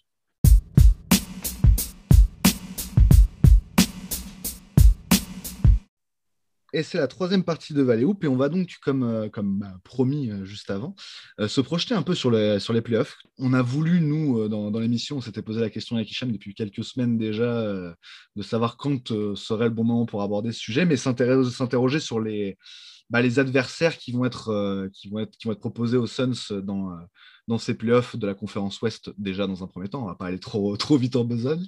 Euh, et, donc sur cette conférence Ouest, la question c'est de, savoir quels sont les, les meilleurs et les pires match-ups sur le papier. A priori, euh, quels sont les adversaires que les, les, Suns doivent craindre le plus et ceux au contraire qui doivent, euh, qui doivent espérer par le, par le jeu des, des, seeds et du tableau. Alors, je vais, euh, je vais me tourner vers vous, monsieur, et en commençant par Tengiz. Euh, quelle est selon toi l'équipe que, les Suns doivent surtout éviter à tout prix? Après, voilà, bien sûr, elles n'ont pas forcément le choix, mais euh, contre lesquelles les Suns seraient, selon toi, le plus en difficulté parmi les adversaires possibles? On, parle bien de tous les playoffs, pas simplement du premier tour. On parle bien de tous les playoffs. Oui, oui, tout à fait, tous les playoffs. Bah écoute, sans, sans, sans, sans, originalité, moi je veux dire les champions en titre. Hein. S'ils sont, au complet, c'est-à-dire LeBron plus Anthony Davis aux Lakers, je pense que s'il y a une équipe à éviter, c'est vraiment eux. Plus, globalement, euh, vraiment les deux équipes de Los Angeles en soi. Euh, précédemment, j'avais dit que les, Clippers auraient, enfin, on pouvait avoir quelques armes pour battre les Clippers, je le pense toujours, mais vu les match-ups qu'on a eu contre eux, j'ai l'impression quand même que quand ils commencent à resserrer la défense, euh, ça peut vite, devenir tendu pour nos attaquants. Et puis bah, les Lakers, tout simplement parce qu'ils ont, euh, bah, ont à peu près toutes les armes à leur disposition, ils ont toute l'expérience, ils ont euh, le, les, rotations qu'il faut, les joueurs qu'il faut. Donc vraiment, globalement, les deux équipes de Los Angeles. Et il y a encore une semaine, je vous aurais dit, au-dessus de ces deux-là, je vous aurais mis Denver. Mais maintenant que Denver a perdu son deuxième meilleur joueur, en gros Jamal Murray, mais ce n'est pas simplement le deuxième meilleur joueur, c'est aussi le joueur qui est tout le temps dans la forme de sa vie quand il joue contre nous, Jamal Murray. Donc, euh, alors, euh, on lui souhaite que du bien Jamal Murray, hein, évidemment, mais il ne sera pas de retour pour les playoffs. Et Denver, du coup, et avec cette absence, il faudra voir aussi sur les matchs qui viennent pour eux et comment, comment ils s'adaptent à la situation. Denver, du coup, devient moins dangereux pour nous. Mais c'est vrai qu'avec Jamal Murray et avec une équipe au complet, j'aurais limite eu tendance à dire Denver en premier par rapport à ce que ce qu'ils proposent contre nous et par rapport à ce qu'on a à leur, à leur rendre. Euh, sans dire qu'on est beaucoup plus à l'aise contre les Clippers et les Lakers, c'est pas le cas. Mais contre Denver, vraiment, on a tendance à, à, déjouer ils ont tendance à nous faire déjouer et à juste mieux jouer que nous, à s'adapter à tous nos systèmes et, euh, euh, voilà. Donc, je dirais les Lakers en 1 et les Clippers en 2 actuellement pour les match-up à éviter surtout. si tu veux que je rajoute des équipes, je peux. Hein, bah, T'aurais qui en trois justement à l'heure actuelle euh Eh ben, à l'heure actuelle, ça, ça, se jouerait entre les Spurs et les Warriors en gros. Les Spurs parce que, parce que les Spurs, euh, même s'ils sont certes dixièmes de, de l'Ouest et qui sont euh, à la limite du play-in, ils vont même pas le faire. Mais les Spurs en play-off, c'est quand même, c'est quand même le coach le plus expérimenté en play-off. Et on l'a vu hier, sans être dans le, la culture de l'instant, mais on a vu que ça peut, à tout moment, ils peuvent totalement s'adapter à notre système. Et je ne sais pas si Monty, que j'aime beaucoup, a le répondant pour pouvoir euh, euh, jouer sur ce terrain-là avec Pop. les Spurs, ils ont tendance à nous faire jouer, et pas, que nous, mais toutes les équipes, à faire jouer à leur rythme. Et nous, si on s'adapte trop au rythme des Spurs, on peut déjouer. C'est ce qui s'est passé hier. En ce qui concerne les Warriors, bah, les Warriors, c'est pareil, c'est niveau expérience, on a la crème de la crème là, à ce niveau-là. Et si Steph joue au niveau auquel il est en ce moment et que Draymond, du coup, avec toute sa, tout son vice et toute son expérience des playoffs, euh, nous, nous la met vraiment un petit peu euh, entre les lignes et un peu à l'envers, ça peut aussi déjouer contre les Warriors. Donc, euh, c'est des équipes qui, sur le papier, sont moins bien classées que nous, hein, parce que Spurs et Warriors, par exemple, elles sont 10e, 10e et 9e, et on peut se dire, bah, regardez la marge de différence qu'on a avec eux au classement général. Par contre, les playoffs, c'est un tout autre monde, vraiment, et il ne faut pas qu'on l'oublie. Euh, c'est ce qui s'est passé par exemple avec les Bucks l'année dernière, un retour de bâton alors qu'ils ont meilleure, le meilleur bilan de la NBA, mais euh, un autre monde en playoff. Euh, et c'est aussi ce qui peut se passer pour nous cette année. Si ça se trouve, on arrivera à passer un premier tour, mais au deuxième tour, on joue contre une équipe qui est peut-être moins bonne sur le papier, mais qui a une expérience beaucoup plus grande que la nôtre. Et on peut justement se, faire, se faire titiller sur certains, sur certains matchs. En plus, c'est aussi beaucoup une histoire de confiance, les playoffs. Hein. Tu perds un match, il faut savoir se remettre deux jours après dans le suivant. Surtout, euh, imaginons que tu perds un match à domicile alors que tu as l'avantage du terrain. Tu te dis, merde, attends, il faut que j'en gagne un, il y a des matchs concrets, etc. Le mental, ça vient beaucoup, euh, ça, ça rentre beaucoup en compte. Donc euh, voilà, pour, sans, sans, extrapoler, je dirais vraiment Lakers, Clippers, et puis après un, un match nul entre Warriors et Spurs en troisième. Bah là, là où c'est vraiment intéressant, effectivement, et tu l'as bien argumenté, au-delà du fait qu'elles sont qu'elles ont un bilan moins bien, enfin, bien inférieur au nôtre, euh, à celui des Suns, elles ont aussi un bilan, un bilan inférieur à des équipes comme, comme Dallas ou Portland, mais j'imagine qu'on en parlera un peu plus tard dans, dans, dans cette partie. Euh, donc ouais, c'était très intéressant. Toi, Hicham, euh, quelle serait bah, ouais, l'équipe à, éviter à tout prix et le top 3 des équipes qui, sont toi, sont, sont les pires match-ups pour les Suns bah, Du coup, je peux reprendre celle de Tengiz, en fait, parce que Yes, je t'en prie. Il n'y a pas de souci, bah pas obligé de faire différemment si tu penses pareil. Hein. ah ouais, non, mais je pense exactement pareil. Bah, les Lakers, c'est le tirage. S'ils sont complets, c'est sale. Voilà, celui qui les croise, il va sortir. S'ils sont au complet, en bonne forme, on n'a aucune chance. Face à LeBron et Anthony Davis et leurs role players là, qui, qui viennent bien se greffer à, à ces deux étoiles-là, euh, c'est, enfin, je vois vraiment euh, pas comment on peut les battre, surtout vu notre manque d'expérience. Jouer contre Lebron, qui est monsieur final après, année après année, depuis je sais pas combien d'années, depuis 15 ans, euh, tu peux pas gagner. Après les Clippers, pourquoi c'est un match-up sale? Euh, Même si moi, il y a, tu t'en rappelles, hein, Rod, je, pense, je le disais il y a quelques semaines encore, je suis confiant, les, les Clippers, c'est un match-up qui me dérange pas trop, etc c'est pas parce qu'ils nous ont battus deux fois sur deux là, mais en, observant bien leur jeu, leurs statistiques, ils sont très forts sur la ligne à trois points, ils sont très très très forts euh, en coin comme euh, au-delà de la cassure. Euh, et, même au niveau de leur jeu, en fait, il y, a beaucoup de mimétisme entre eux et nous au niveau de, la répartition des shoots, les pourcentages au shoot, etc.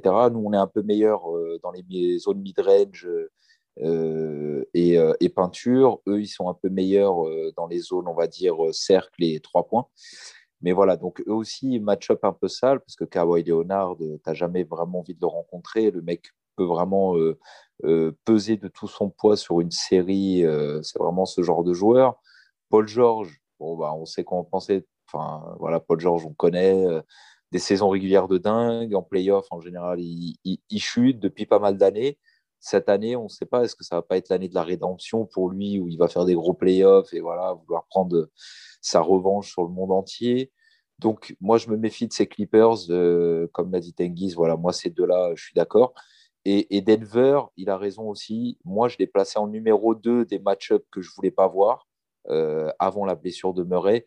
Maintenant qu'il y a eu cette blessure euh, malheureuse pour les fans de Denver et pour leur équipe, euh, j'ai moins peur de Denver, c'est sûr. Donc euh, voilà, j'en ai moins peur. Et, je mettrais Utah maintenant euh, à cette troisième place au lieu de Denver du fait de cette blessure. Voilà, ça serait mon top 3. Et par rapport à Utah, justement, enfin, évidemment, bien sûr, c'est une équipe plus performante cette année que tous les autres, tous les autres qu'on n'a pas encore cités, notamment ouais, Portland, et, Dallas. Mais est-ce que justement, tu dirais que tu, tu les mets là un peu par défaut ou est-ce que tu te méfies vraiment d'eux en fait? Non, je me méfie vraiment d'eux parce que, parce que quand même, un peu comme les Clippers, c'est très bon à trois points. Ils ont Gobert dans la raquette pour vraiment défendre, mettre des paniers près du cercle et faire des gros écrans. Et un mec comme ça, ça, risque de peser lourd en playoff. Il va falloir que Ayton, s'il fait face à lui, qu'il se mette bien au niveau et tout de suite, hein, pas après le match 3 ou 4, hein, mais dès le match 1, parce que, parce que voilà, c'est vraiment le mec euh, qui est capable de, peser lourd aussi sur euh, l'issue d'un tel match-up. Euh, après, c'est vrai que vous aviez raison aussi tous les deux. En fait, l'Ouest, l'Ouest, c'est un bain de sang dès le premier tour, c'est un bain de sang, mais même dès le, dès le play-in, on va voir pendant le play-in, ça va être un bain de sang. Parce que tu as Golden State, ils sont 9e, je crois, ou 10e, je ne sais plus, 9e. Ils ont Stephen Curry qui est. On, peut se mettre plus enfin, d'accord dessus ou pas. Mais Deuxième meilleur joueur de l'Ouest? Ouais, c'est. Après Booker Pour moi, euh, c'est cette saison. Après Michael Bridges. Ah oui, merci. Ouais, c'est un top 3 joueur, quoi. De, de, de, même pour moi, de, individuellement. Hein. Euh, même, la NBA, quoi. c'est un top 3, top 5 joueurs, quoi. Il, il est dingue. Euh, donc voilà, donc tu n'as pas envie de, croiser Golden State parce qu'il y a quand même euh, l'expérience. Il y a, y, a, y Stephen Curry, il y a Draymond Green, euh, et puis bon, la, la, la, revanche un peu de Kelly Oubre, machin. Donc voilà, tu n'as pas trop envie de les croiser, eux. Les Spurs, on a vu hier, moi, si c'est ça, les Spurs, j'ai même pas envie de les voir, même en finale de conf. Tu vois, c'est genre, là, c'est c'est vraiment les, le match-up sale, quoi, parce que voilà, c'est notre antithèse, quoi. à chaque fois, il, il, connaît la bonne formule euh, contre nous, euh, Pop, quoi. Hein. Il arrive à chaque ils fois. Ils sont malins, ils sont pénibles de toute façon, quoi. Ils le seront, quoi qu'il arrive. Puis Popovic, quoi, vraiment le, coach ultime, voilà, qui sait exactement comment nous jouer, comment nous taper, etc., année après année. Donc, euh, donc match-up sale aussi. Memphis, on connaît Memphis depuis historiquement depuis des années. C'est pas un beau match-up pour nous. Alors moi, mon souhait euh, secret, c'est Dallas moi, je veux Dallas, quoi. Je, les veux, je, veux les voir. Ne, t'avance pas trop, Hicham, on va, y venir juste après. je sais, je sais, mais moi, je suis, contrairement à toi, je suis confiant là-dessus, mais ouais, je comprends. mais on va y venir juste après. Bah, juste pour, euh, pour finir là-dessus, avec moi, mon, mon, top 3, on va dire, ouais, c'est plus intéressant, je pense, de faire un, vrai top 3. Euh, parce que bah, sinon, en fait, je ne vais pas être très original et je vais être complètement d'accord avec vous, à une nuance près c'est que pour moi, au jour d'aujourd'hui, euh, il y a tellement d'interrogations au niveau euh, physique pour les deux stars des Lakers que je place les Clippers un peu plus, un peu plus au-dessus quand même. Euh, en termes de danger. les Lakers Ouais, mais au jour d'aujourd'hui, en fait, pour les incertitudes. Parce qu'évidemment, les, les, Lakers, avec l'effectif actuel, plus les LeBron et Davis des derniers playoffs, il n'y a aucune chance qu'on les batte. Ça paraît complètement évident. Là, il n'y a pas de problème et je ne peux pas vous dire le contraire, que je suis complètement d'accord. Le seul truc, c'est qu'on ne sait pas si on aura ces Lakers-là euh, en playoff. Par contre, on sait à peu près quels Clippers on va avoir en playoff déjà. Euh, et, c'est une équipe qui, moi, m'inquiète beaucoup parce que bah, ils ont aussi le côté revanchard, justement. Quoi, en fait. Euh, ils se sont fait vraiment bah, voilà, chambrer l'année dernière. Ah, ils se sont fait salir. voilà, pour, bah, après, voilà, hein, à raison sans doute parce que le, le blow 3-1 lead, ça, ça, fait toujours mal. Mais, mm mais euh, surtout dans les, dans les, dans, les, circonstances dans lesquelles ça s'est passé, où ils ont mené euh, quasiment dans tous les matchs, euh, ils se sont fait rattraper et tout machin. Enfin voilà, c'était vraiment. Ils se sont fait exploser, on va dire. ils auront forcément envie de, fermer des bouches. donc on a vu, alors effectivement, c'est vrai pour Murray, mais c'est vrai aussi pour Paul George, qu'il est très, très, très en réussite contre nous, notamment cette saison. Euh, faut voir, effectivement, le, comme l'a dit Hicham, le, le, playoff P est moins impressionnant que la saison régulière Pi. Donc, on, peut compter là-dessus. Mais c'est pas lui la force majeure de cette équipe. Ça reste Kawhi. Et euh, si je me souviens bien, Kawhi, même contre les Nuggets, alors à part, effectivement le match où il galère un peu et tout machin, bon, euh, sinon le reste de la série, il est énorme. Le reste des playoffs, il est énorme. Ça fait deux ans qu'il est absolument incroyable en playoff. moi, Kawhi Leonard, ça me fait plus que peur. Pour moi, c'est. Alors, c'est compliqué parce que voilà, euh, encore une fois, LeBron James, euh, LeBron James à 100%, voilà, c'est LeBron James. Mais, mais or, or LeBron James, euh, c'est le joueur qui, qui, me fait le plus peur là pour, pour les playoffs dans l'immédiat. Et en plus, donc avec un collectif enfin, autour de lui qui semble un peu, je sais pas, pas forcément, pas forcément beaucoup mieux rodé que l'année dernière collectivement, on va dire, mais peut-être plus. Bah, avec plus d'expérience justement, avec des joueurs comme Batum, comme Ibaka, qui ont su apporter ça plus de, plus de basket d'une manière générale, en fait. Et, euh, et, je pense que voilà, ça va. je, je, le sentirais très mal en fait, une série contre les Clippers. Et pourtant, j'aime pas du tout cette équipe et je serais ravi qu'on les batte, mais, mais ça me paraît Enfin, ça me paraît être l'équipe la plus dangereuse au jour d'aujourd'hui, effectivement, en, partant du principe que les Lakers, euh, que, que, Davis et LeBron ne seront pas forcément euh, à 100% en playoff, même si bien sûr c'est leur, leur, objectif actuel. Et en troisième équipe, moi je mettrais, je garderais quand même Denver en fait, parce que, bah, parce que pour le coup c'est plus, c'est plus une peur un peu, un peu bizarre de bah, généralement des équipes où il leur arrive ce genre de truc. On a vu ces dernières années que ça pouvait, ça pouvait déclencher des, espèces de, de démultiplication d'efforts de, tous les joueurs qui se, qui se soudent de fou derrière la, blessure d'une des, stars de l'équipe euh, et qui surperforment en playoff par rapport à ce que, à ce que l'effectif euh, a, donné sur le papier. Alors euh, voilà, si je dois donner des exemples récents, on a eu ça il y a deux ans avec les, les, les, Blazers privés de Nurkic juste avant les playoffs et qui étaient quand même allés en finale. on avait vu ça il y a trois ans, je crois, euh, avec les, euh, les, euh, les, Pelicans privés de Cousins, donc avec juste Davis et Holiday, et qui vont, enfin, juste Davis et Holiday, quand même, Davis et mm. Holiday, et, une, bonne équipe Rondo derrière, et qui vont battre justement les, qui vont upsetter les, les Blazers au premier tour. Donc c'est ce genre de truc-là que je crains un peu avec Denver, c'est le côté, tout le monde va les donner perdant un peu, ils ont toujours Jokic qui est dans, j'allais dire dans la forme de sa vie, mais qui est incroyable, quoi. Et qui je sais pas s'il partirait pas favori. Ouais, ouais. S'il jouait contre nous, euh, on va dire 1-4 par exemple. C'est une bonne euh, question. Demi-finale de conf ou un truc comme ça. C'est une vraie bonne question. Je suis pas sûr que les Suns partiraient favoris. Bah, euh, je te dis, en l'absence de Murray, quand même, quoi. Tu te dis, ah, attends, il leur manque leur deuxième meilleur joueur et tout machin. Quoi. Et même avec ça. Ouais. je, sais pas. C'est vrai qu'en plus, voilà, il y, a aussi, il y a eu aussi le recrutement de, de, Gordon et de, et de McGee qui était plutôt bien senti. On va voir si, si ces joueurs sont utilisés en playoff. a priori, Gordon le sera plus que McGee.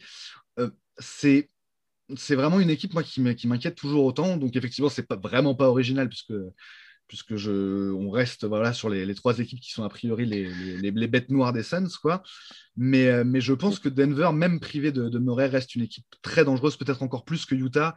Encore une fois, moi, Utah, euh, là, ce qui, me, ce, qui me, ce qui me met en confiance, on va dire, par rapport à eux, c'est qu'ils dépendent énormément du 3 points et que bah, voilà, il suffit d'un mauvais soir pour ça, sur ça pour les mettre peut-être les mettre un peu dans le doute. On verra, on verra. C'est pas peut-être que je dis ça et qu'ils vont rouler sur les playoffs de la conférence Ouest et que, et que ce sera pas que du 3 points et qu'ils auront euh, justement euh, fourbi toutes leurs armes. Mais donc voilà. Donc pour finir, je vais ajouter une petite chose. Vas-y, dis-moi. Je vais ajouter une petite chose rapide pour démystifier un peu Denver quand même, et peut-être ça va te rassurer par rapport à ça. C'est mhm. que euh, deux petites choses. La première, c'est que en création balle en main sur pick and roll ou isolation, euh, tu sais, ce qu'on appelle souvent les pull-up jumpers, tout mhm. ça, ou les, les, capacités de drive d'un de, de, joueur. Quand tu enlèves Murray, il n'y a, y a, y a, plus euh, beaucoup de self-creation equity, quoi, en gros. Tu vois, tu as, MPJ, Michael Porter Jr., qui fait une saison euh, absolument exceptionnelle. Il n'y a rien à dire. Mais à part lui, il n'y a, a, pas beaucoup de joueurs. Tu as un peu Dozier, hein, aux sorties de banc, PJ Dozier, ou, peut-être un peu Montemori, c'est encore, je ne sais pas, je, je sais pas, j'ai pas une idée assez sûre dessus pour me prononcer de manière définitive, mais j'ai quand même l'impression que cette équipe de Denver, elle, manque de qualité de création, on va dire, de, de, playmakers euh, quant à un mec comme Jamal Murray en moins. On sait que statistiquement, l'absence de Murray pèse très très lourd sur la performance de, de Jokic au sein du collectif des Nuggets, hein, c'est-à-dire euh, en termes de net rating, hein, il passe de, je crois, plus 12 avec euh, Murray à moins 2 sans Murray. Donc, euh, ce qui est assez surprenant de se dire que l'impact de Jokic avec ou sans Murray peut être si, si prononcé.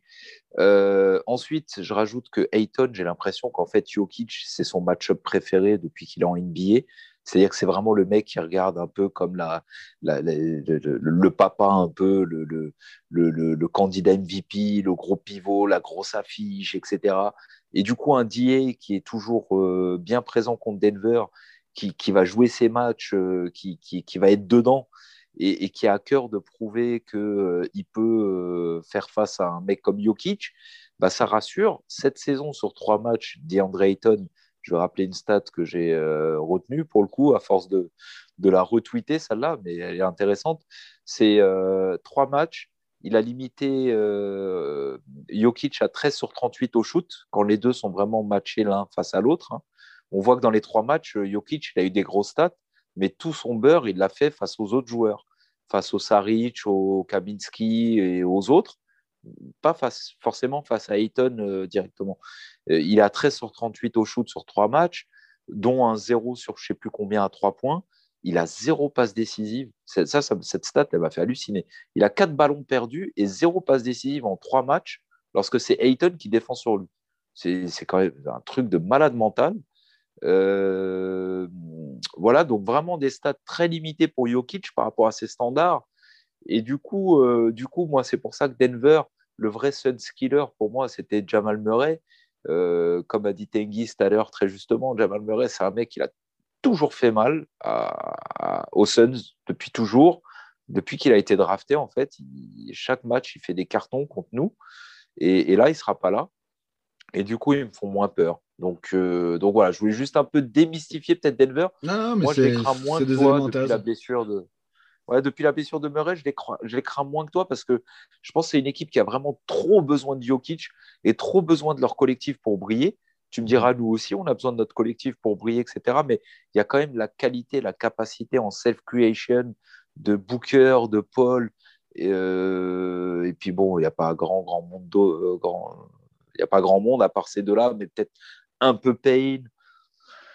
Voilà, bon, on a quand même quelques joueurs. Voilà, on a quelques joueurs qui sont capables de créer balle en main, etc. Que Denver, euh, ça risque d'être un petit peu plus chaud pour eux. Euh, Mais clairement, euh, juste pour, euh, pour finir là-dessus, enfin voilà, les, les, données objectives et là même, même un peu, un peu chiffrées que tu donnes, vraiment, je, je suis d'accord. Et ça, c'est des trucs qui sont, qui sont plutôt, qui sont plutôt encourageants par rapport à, encore une fois, voilà, on n'est pas du tout satisfait de la, de la blessure de Murray. Hein.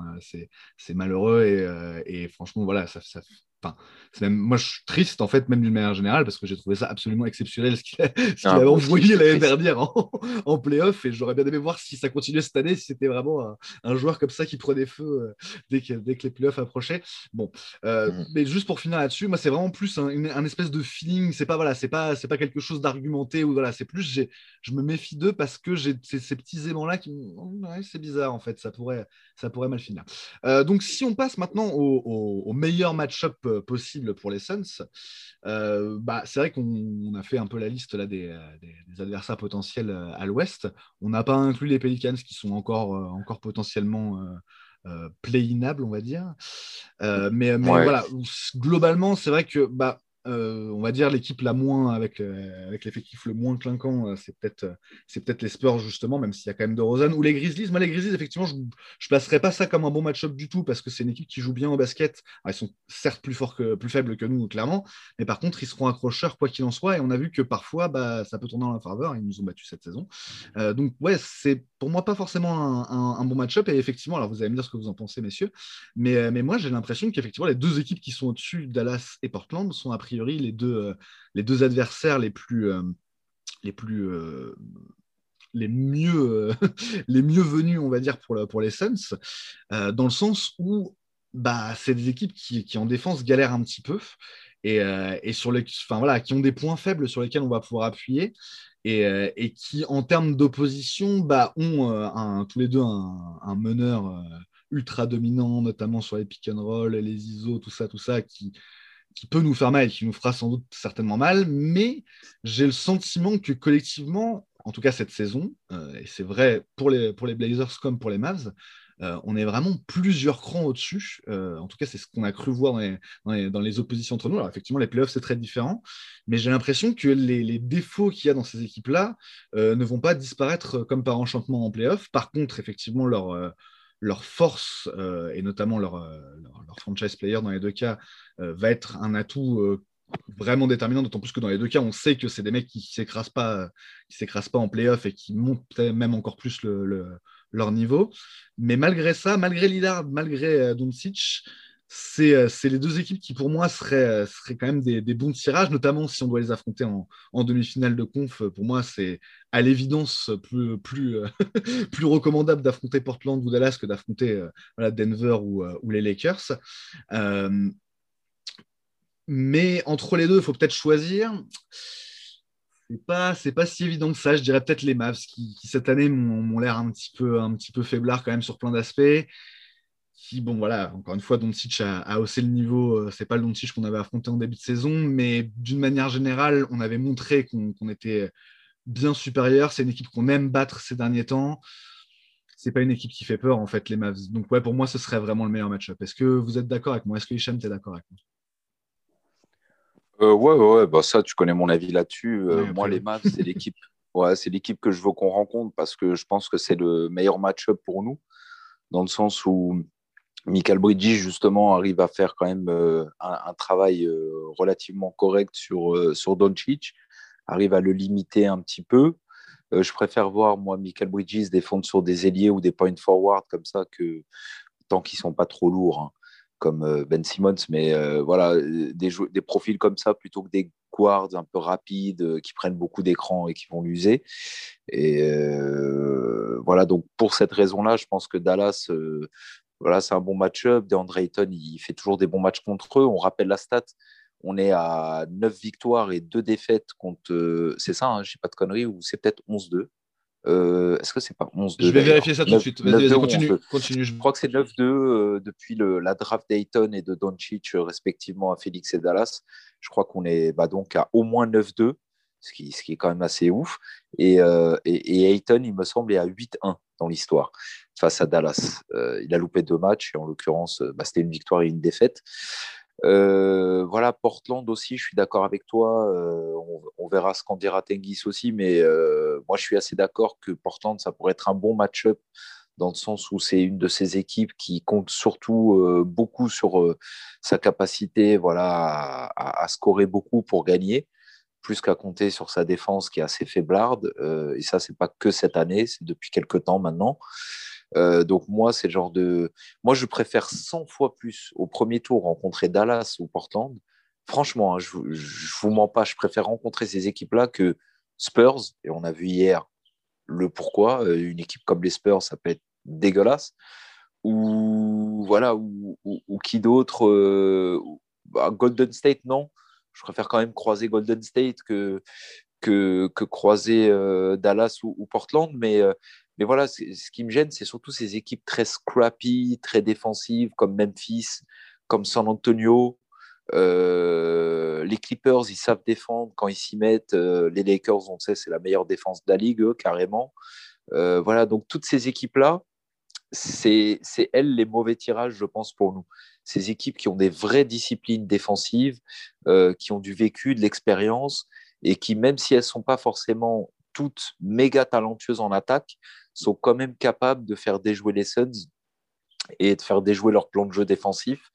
Et, voilà, et donc, euh, donc méfiance à ces équipes-là. Et je suis d'accord avec toi, Rod, les deux meilleurs tirages pour moi, premier ou second tour, ou finale de conf, ce que tu veux, si on peut rencontrer Dallas ou Portland, je suis beaucoup plus confiant que contre le reste. quoi. Ok, ok. Euh, donc, ouais, pour répondre à ce que tu disais, c'est 8-3 précisément euh, depuis, euh, depuis la draft, enfin les drafts Dayton et, et Doncic. 8-3 pour les Suns. 8-3 Ouais, 8-3. Ah ouais? Pas 3 fois. Ah, je suis étonné, je croyais que c'était 9-2. Hmm. Ok, merci pour la stat. Je t'en prie.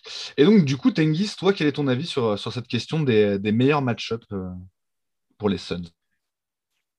Bah écoute, si je devais donner ouais, trois, deux, trois équipes que j'aimerais beaucoup rencontrer, je dirais avant tout Houston, euh, Minnesota et OKC. je sais pas ce que vous en pensez. Ont-elles encore des chances de participer au play-in? J'en sais rien. Monsieur, il faut être précis euh, si sur je... le plan mathématique. Quoique Minnesota. Euh, ouais, ouais, j'avoue. Quoique, je sais pas. Hein. Mais ouais, après, on peut voir large, hein, du coup, je dirais pour Non. alors, imaginez un scénario. Moi, je. Imaginez Clippers Blazers au premier tour en 3-6. Comme ça, Lillard s'occupe des Clippers et s'occupe de son pote Paul George. Hop, on est débarrassé des Clippers. Vous mettez Denver Lakers en 4-5 au premier tour. Comme ça, les anciens de la finale de compte de l'année dernière, ils s'entretuent. Et puis celui qui passe, il passe, tant mieux pour lui. Pendant ce temps-là, nous, on, on, se tape Dallas. Très bien. Je suis d'accord avec vous sur. Euh, alors, j'ai pas envie de manger un retour de karma, hein, mais euh, c'est vrai que si on doit choisir une équipe parmi celles qui sont playoffables, je dirais quand même que c'est Dallas qu'on préfère euh, avoir au premier tour.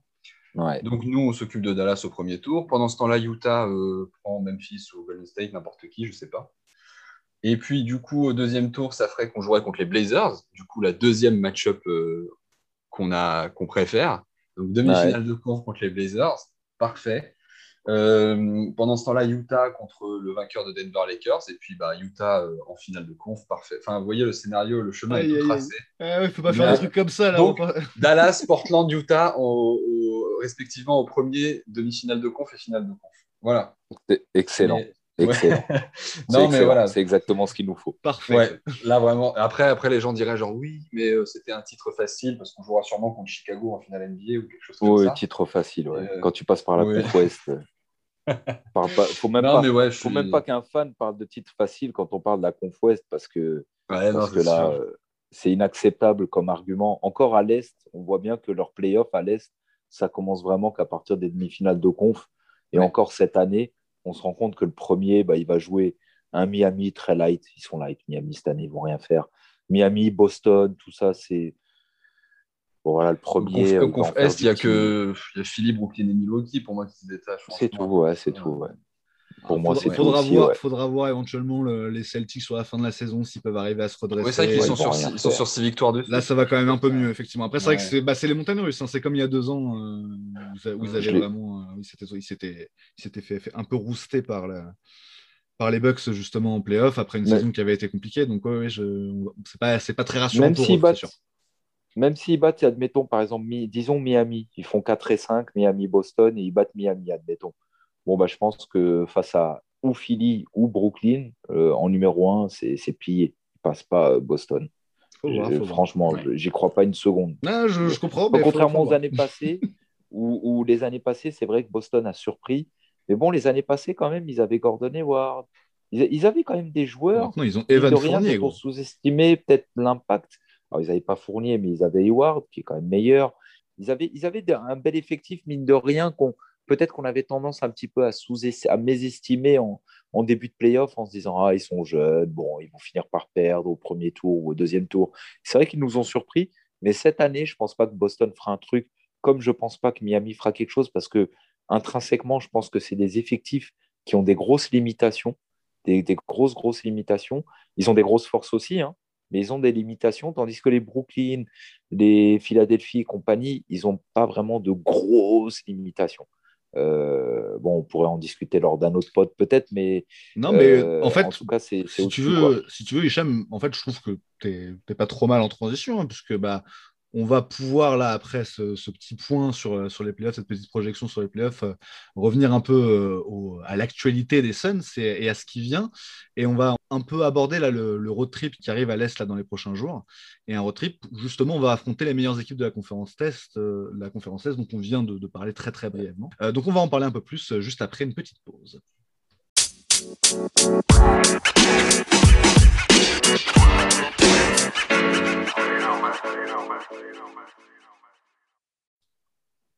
Valais c'est reparti et c'est la dernière partie même, euh, en forme de preview où on va s'intéresser au, road trip euh, copieux, très copieux, qui attend euh, nos Suns là dans les prochains jours à l'Est. tout simplement, c'est les presque, on a, on a regardé là, le bilan juste avant, c'est quasiment les cinq meilleures équipes de la conférence Est qu'on va affronter dans les, dans les dix prochains jours, dans les, dans les huit prochains jours même précisément, puisque si on fait le détail, ça va commencer ce lundi avec un, déplacement à Milwaukee pour affronter les Bucks, puis un jour de repos, et euh, on est reparti le mercredi euh, à Philadelphie pour affronter les Sixers, et, euh, c'est un back-to-back dès le lendemain à Boston. Donc on enchaîne Philly et Boston, donc bien, bien solide. Boston qui va mieux en ce moment, on en, parlait juste avant.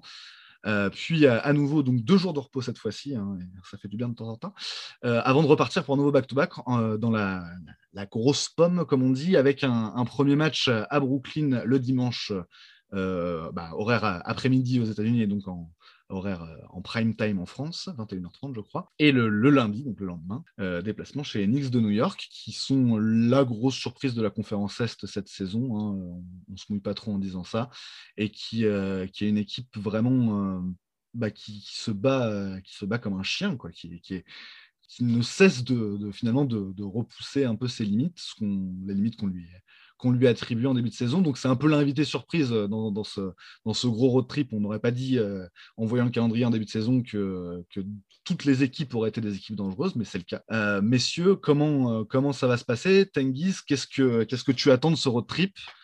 J'imagine que ça va être, voilà, même si ce n'est pas forcément des équipes qu'on va retrouver en, en playoff, ça va être des gros tests. Euh, ouais, totalement. Alors, ça va être un plaisir pour moi, visuellement, de regarder des matchs tôt dans la, nuit et contre des équipes, bah, comme tu l'as dit. Euh, on a notre prochain match, nos cinq prochains matchs sont contre, grosso modo, les cinq, le top 5 de la conférence Est. Donc, que des équipes qui sont, en gros, à notre niveau, euh, niveau de jeu, parce qu'on se plaint souvent de, sortir une feuille un peu médiocre contre des équipes moins bonnes à l'inverse, jouer bien contre des équipes bonnes, bah, ce sera le test. Euh, qui va rentrer en compte, surtout, c'est la fatigue. C'est surtout la fatigue des joueurs. Il y a, deux back-to-back. et globalement, euh, sur la fin de saison, j'ai vu la stat hier, vous me dites si je dis des bêtises, mais il nous reste 16 matchs. Sur les 16, il y en a 12 qui sont à l'extérieur. Euh, donc, on aura pas mal de matchs à l'extérieur. Il faut aussi prendre en compte que pour l'instant, on est la meilleure équipe à l'extérieur de la NBA. On est en 17-7 sur nos matchs à l'extérieur. Donc 70% de victoire quand on joue à l'extérieur. Alors je ne sais pas si ça va se maintenir à ce niveau de, à ce niveau-là vraiment, parce que là, euh, l'enchaînement Bucks euh, et puis Sixers, Celtics, etc., ça va être compliqué. Mais si on prend les matchs individuellement, bah, les Bucks, c'est toujours un plaisir de les affronter. Euh, ils ont été, même dans les années où on était la pire équipe de la NBA en 2018-2019, il y avait toujours ce match qu'on arrivait à gagner contre les Bucks. Peut-être parce qu'il y avait Eric Bledsoe à l'époque à Milwaukee. Euh, les Sixers, euh, on a sorti un de nos meilleurs matchs, surtout Devin Booker qui a sorti un de ses meilleurs matchs contre les Sixers euh, pendant la dernière confrontation chez nous, défendu par Ben Simmons, etc. Booker était, inarrêtable. Les Celtics, c'est un peu l'inconnu parce qu'ils reviennent dans une forme. Là, ils sont à 6 victoires, 0 défaites sur leur, sur leur dernier match. Donc, à voir s'ils se maintiennent à ce, rythme-là. Et puis, bah, bah, les Nets, du coup, qui, qui, nous avaient battu la dernière fois avec euh, ce, shoot dans les dernières secondes de James Harden. Mais du coup, cette fois-ci, ils n'auront pas James Harden, mais ils auront euh, Kyrie et Kevin Durant. Donc, euh, ça va être des matchs super intéressants. Moi, personnellement, le calendrier, c'est sympa, mais j'aurais préféré avoir des matchs où on aurait pu peut-être reposer nos joueurs en attendant les playoffs, parce que ces derniers temps, j'ai l'impression quand même que nos superstars, elles sont un peu fatiguées. Devin Booker, il nous a sorti une semaine un peu médiocre. Euh, Chris Paul toujours dans ses standards, mais voilà, c'est pas non plus, enfin un peu moins euh, incisif. Et euh, c'est un calendrier bien pour tester, mais moins bien pour reposer, parce que là, le repos va devenir très très important, sachant que les matchs s'enchaînent quand même. On a, ouais, on a cinq matchs en, en 7 jours, quoi, en gros, 8 jours. Donc ça fait quand même un truc très chargé, mais bon test, mais euh, il va falloir peut-être faire des, sacrifices de temps en temps sur nos futurs matchs, pas forcément la semaine prochaine, mais les semaines qui suivent, euh, pour justement euh, arriver en forme en vue des playoffs. c'est vrai qu'effectivement, la, question de bah, le fameux load management va, commencer à se poser à l'évidence pour les Suns, qui, comme je suis vraiment complètement d'accord avec ton analyse là-dessus, Tengiz, commence un peu à tirer la langue, notamment, notamment les joueurs stars. Moi, je rajouterais Bridges à ça, j'en avais parlé un peu, un peu la semaine dernière, qui pour moi, enfin, a de plus en plus de matchs et c'est lié au fait qu'il est, qu'il est vraiment crevé. Mais c'est mon, avis sur la question. Euh, Hicham, toi, qu'est-ce que, tu attends de cette. Eh ben, comme d'habitude pour les Suds, euh, quand ils jouent à l'extérieur, contre du lourd, avec des back-to-back, et qu'on se dit, bon, euh, c'est là qu'ils vont craquer, il, va y avoir une petite série de défaites ou quelque chose et machin.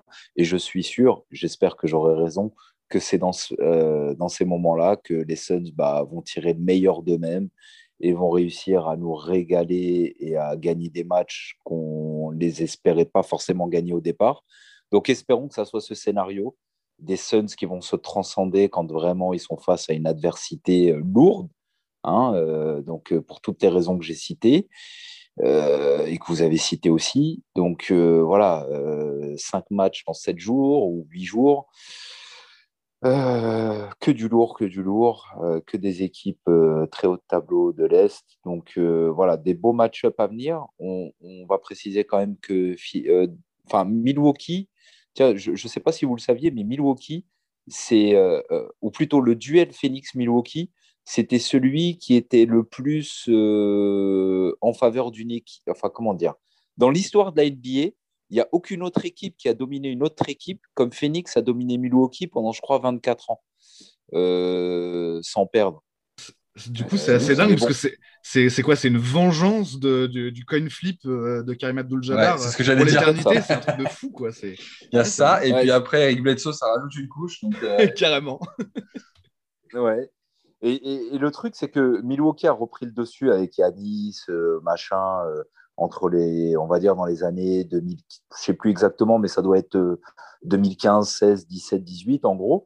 Et puis depuis la draft Dayton, bah, euh, Milwaukee, c'est une équipe qu'on arrive régulièrement à battre sur le fil, très souvent. Hein. C'est des matchs qui jouent à la dernière possession euh, quasiment à chaque fois. Donc c'est systématiquement très serré depuis quelques années contre eux, que ce soit chez eux ou chez nous. Euh, et, et c'est des matchs aussi où euh, bah, soit Ayton arrive à faire un bon taf euh, physiquement sur Janis, à le limiter et, à nous remplir d'espoir par rapport à ça, soit euh, il y a eu certaines confrontations contre Yanis où il a pris des fautes tout de suite, il n'a pas vu le jour pendant tout le match, et puis Yanis a fini à 40 points et plus, etc. alors, pas forcément avec la victoire au bout, ça faut voir, mais en tout cas, voilà, ce duel va être hyper important et, ou duel à distance, parce que les deux vont pas forcément toujours se défendre en permanence, mais, euh, mais voilà, on va dire duel d'impact euh, à l'intérieur, dans la peinture. Et, euh, et puis bah, derrière, Philadelphie, on sait que historiquement, depuis 2015, depuis sa draft, bah, c'est les victimes préférées de, de Book. C'est l'équipe de la NBA contre laquelle il met le plus de points en moyenne par match. Puis il fait des passes aussi, voilà, toujours propre, avec des pourcentages et tout. Est-ce que c'est parce que Simmons, euh, c'est l'ex de sa copine ou, ou est-ce que c'est pour d'autres raisons ou je ne sais pas qu'est-ce qui se passe entre ces deux équipes-là Le point people de Valley Hoop. Ouais, le, le gossip, Hicham, Hicham gossip. Ouais, le gossip, ouais.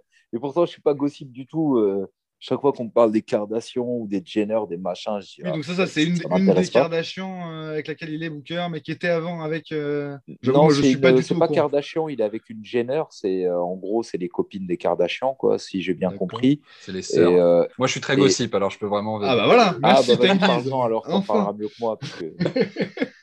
on non, mais alors, Et c'est la même du coup qui était avec. Ben- vas-y, vas-y, dis-nous. Alors oui, exactement. Donc les Jenner, c'est les demi-sœurs des Kardashians, en gros. Donc, ah, c'est carrément les demi-sœurs. Ouais, c'est les demi-sœurs. Ils n'ont pas le même ah, père. je voilà. Je savais pas. Et euh, du coup, Kendall, c'est une de ces euh, Jenner. Et c'est un peu la blague où elle est sortie avec euh, Ben Simmons, Blake Griffin, Jordan Clarkson, et puis d'autres d'autres gars de la NBA. Ah ouais, la même. ouais, la même. déjà, la même aussi, je crois, non? Oui, quelque chose comme ça. Non, c'était Kim Kardashian qui a failli se marier avec Chris Humphries. Ah, Chris Humphries, pardon. Ouais, c'est ça. Mais du coup, il y a déjà, il y a déjà l'historique de d'autres sœurs Kardashian, notamment euh, Chloé qui, qui a été ou qui est toujours avec Lamar Odom, je crois. Et puis plein d'autres trucs, du coup, donc ça fait un peu la blague, etc. Le running gag, euh, voilà. Mais surtout elle. que les joueurs de basket, quoi, les nanas. Ouais, c'est ça. En gros, surtout elle, celle avec qui. Euh, elle les collectionne.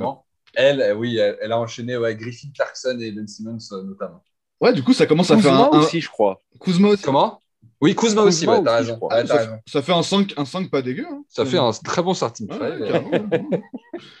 pas mal. Bravo madame, bravo madame. Ok, bah, très bien. Ce point people est donc, est donc passé. Donc oui, effectivement, comme tu le dis, comme tu disais, Hicham, désolé de t'avoir interrompu. Mais oui, oui euh, le book face au Sixers, généralement, euh, ça, ça, cartonne. Quoi. Ouais, ça cartonne. Et euh, bon, j'ai envie de dire, euh, pour finir cette petite minute gossip, euh, Book, il a quand même bon goût parce qu'elle est très mignonne, cette dame-là. J'avoue que elle est vraiment, elle a une vraie beauté. et puis, bah, écoute, il joue bien hein, depuis qu'il est avec elle parce que moi, on m'avait annoncé, oui, tu connais pas le Kardashian, comment ils appellent ça, le Kardashian Curse. Ouais, le Kardashian Curse, machin. blablabli, blablabla. Et puis, il y en avait qui avaient l'air vraiment super angoissés sur certains forums par rapport à ça. Bon, moi, ça, va. quoi. Ça, a l'air d'aller. Hein.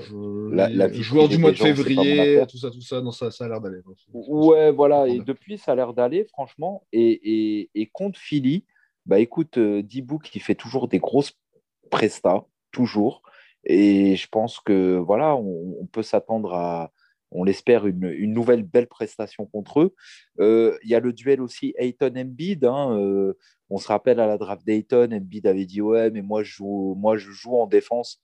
Alors, l'ironie du truc veut que maintenant, euh, bah, Ayton, est au moins aussi bon, mais moi je pense qu'il est même meilleur globalement en défense que Embiid. Euh, d'un point de vue versatilité défensive en tout cas. Ouais, ouais, il peut faire plus de trucs, mais il est moins il peut dans le secteur de la protection du cercle, il est quand même moins ultime qu'Embiid. quoi.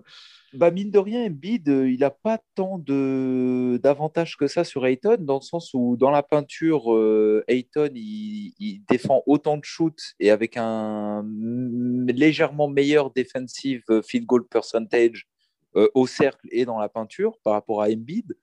Donc, euh, même proche du cercle, mine de rien, entre les deux, ça, se rapproche. Puis après, on sait qu'Ayton est beaucoup plus capable de défendre au large que Embiid, quoi, qui pèse 135 hmm. kilos. Euh, oui, c'est la mobilité. Ayton, est, au-dessus en termes de mobilité, ça y a rien à dire. Après, c'est vrai que bah, la défense, c'est pas non plus que les stats, c'est compliqué. Enfin, c'est aussi oui, oui, oui, oui, Enfin, voilà, il y a plein de, plein de choses qui sont. Décrire la défense par les stats, c'est con. Ouais, je suis d'accord. Plus, plus difficile en tout cas, et je pense pas que ça suffise à dire que, qu'il, est vraiment au niveau. Après, c'est vrai que voilà, c'est aussi la partie du jeu qui pour moi est la plus, la plus difficile à analyser, même euh, même individuellement, on va dire. Donc, c'est pas, c'est, pas, c'est pas évident. Mais en tout cas, il y aura duel, quoi. Ah, mais clairement, ça, et ça va être un duel intéressant. Et comme tu disais, euh, ça fait partie des joueurs où il est très motivé quand il les affronte de toute façon. Quoi. Donc, ouais, euh, exactement. pas mal, quoi. Hmm. Puis on n'oubliera pas que Dario Saric a fait son meilleur match de la saison contre Embiid. Euh, alors, je ne sais pas si statistiquement c'était son meilleur match de la saison, mais visuellement, pour moi, c'était son meilleur match. celui, qu'il a joué marqué. Hein. Ouais. il, a, il, a, il, a, vraiment fait un, c'était euh, une masterpiece de la part de, Dario Saric, ce match-là, il y a quelques semaines. Donc j'espère que bah, aura droit à la même chose euh, de la part de Dario, qui lui aussi est en dedans. Hein. Tu as parlé de Mikal, qui est un peu en dedans, c'est vrai, et quelques autres joueurs. Dario est dans la charrette. Donc, euh, dans les joueurs qui, qui, qui, qui, baissent un peu de régime, voilà, il y, a lui aussi. Euh, et, bon, bah, j'espère qu'il va se reprendre justement lors de ce road trip un peu pour réaffirmer euh, son statut de, backup big euh, plus plus hein, qu'il avait en début de saison. Et puis, voilà, et puis après, bah, on va continuer à jouer du lourd. Bon, en back-to-back, les deux équipes qu'on joue en back-to-back, c'est-à-dire le premier back-to-back, bah, on joue Boston en deuxième, et le deuxième back-to-back, on joue les Knicks en deuxième. Donc finalement, des cinq équipes, on joue en back-to-back sur le papier les moins bonnes équipes de ces, parmi ces cinq-là. Donc, on, verra si euh, ça sera euh, de bon augure pour nous et si on va réussir à justement gagner. Euh, Après, comme on, comme on disait, d'accord, juste pour, pour nuancer ça, comme on le disait juste avant, Boston est peut-être l'équipe la plus en forme de ces cinq-là. sur les dix derniers matchs, en tout cas, c'est l'équipe qui a le meilleur bilan. les Sixers sont à 7-3, les Nets sont à 7-3, les Bucks sont à 6-4 et les Celtics sont à 8-2. Euh, les Knicks sont à 6-4 aussi. Donc euh, voilà, il y a un truc avec Boston en ce moment, ils sont en train de se réveiller. Donc il faut voir aussi, je suis complètement d'accord sur le principe, c'est-à-dire qu'effectivement, si on regarde les bilans, euh, clairement, à la sortie, le deuxième jour des deux back-to-back, c'est les deux équipes sur le papier les, les moins fortes. Quoi. Ouais, et puis les match-up, en fait, moi je regarde vraiment les, les match-up individuels. quand je vois un Tatum qui va être défendu par un Bridges, un Crowder qui va pouvoir être soit sur Brown ou ou je ne sais pas qui présenteront au poste 4. Euh, voilà, euh, quand je pense à les dégâts que peut faire euh, Ayton à l'intérieur sur même si Robert Williams attention faut se méfier de lui mais mais voilà il, peut quand même DeAndre Ayton théoriquement faire, faire, faire des dégâts historiquement Book a toujours été plutôt bon contre les Celtics puis on sait que c'est son record en carrière aussi voilà, pour toutes ces raisons, euh, puis Kemba Walker, c'est un joueur. Bon, j'ai jamais été très fan de Kemba Walker, et là, depuis quelques années, je suis en mode. Euh, faut qu'on arrête d'en parler comme si c'était, je sais pas, un espèce d'énorme All-Star. Euh. C'est un joueur quelconque pour moi, mais après, peut-être je me trompe, hein, mais voilà, je suis pas fan, et, du coup, je pense que là, vraiment, il y a, y a un duel qu'on peut gagner, là. Hein, Chris Paul face à Kemba Walker. voilà, j'attends de Chris Paul qui fasse un vrai beau match contre les Celtics. Voilà, donc pour toutes ces raisons, j'espère qu'on euh, va vraiment euh, jouer notre jeu et, les battre. Sur ces cinq matchs, il y a vraiment s'il y a vraiment deux, deux, trois matchs que je dois isoler en disant ceux-là, euh, normalement, on doit vraiment les gagner, même si c'est des back-to-back, hein, c'est les Knicks, les Celtics, et puis, et puis j'ai envie de dire Milwaukee Milwaukee ou, Philly, un des deux. Alors, comme on ne perd pas de deux matchs de suite depuis des semaines et des semaines et des semaines, je crois depuis le début de l'année, la logique voudrait qu'on batte Milwaukee et peut-être que. C'est précisément depuis, depuis la fin janvier, depuis le début février en fait. La ah, dernière fois qu'on a perdu deux matchs de suite, c'était le, les deux matchs contre Denver et, et le match contre KC juste après. Et depuis, on n'a pas perdu de match de suite. Et effectivement, bah, cette série va être mise à l'épreuve là dès, euh, dès lundi, puisqu'on vient, on reste sur une défaite. Donc, euh, donc si on perd contre les Bucks, bah, ce sera fini. cette fameuse série sera, sera finie. Donc, on va voir. On va voir, ouais. Donc, moi, du coup, euh, je vois bien une espèce d'alternance, peut-être victoire-défaite. On, va voir comment ça se passe à ce niveau-là. Mais j'espère en tout cas qu'on va ressortir de ce road trip avec bilan positif, c'est-à-dire 3-2 et, et, plus, si possible, ça serait, idéal, ça serait génial deux, victoires, trois défaites, ça ne serait pas une catastrophe industrielle. On resterait, à mon avis, deuxième à l'ouest et deuxième All NBA, même avec un bilan de deux victoires, trois défaites dans ce road trip. Par contre, pas de catastrophe euh, du genre euh, zéro victoire en cinq matchs ou une victoire en cinq matchs, sur un truc comme ça qui, mhm.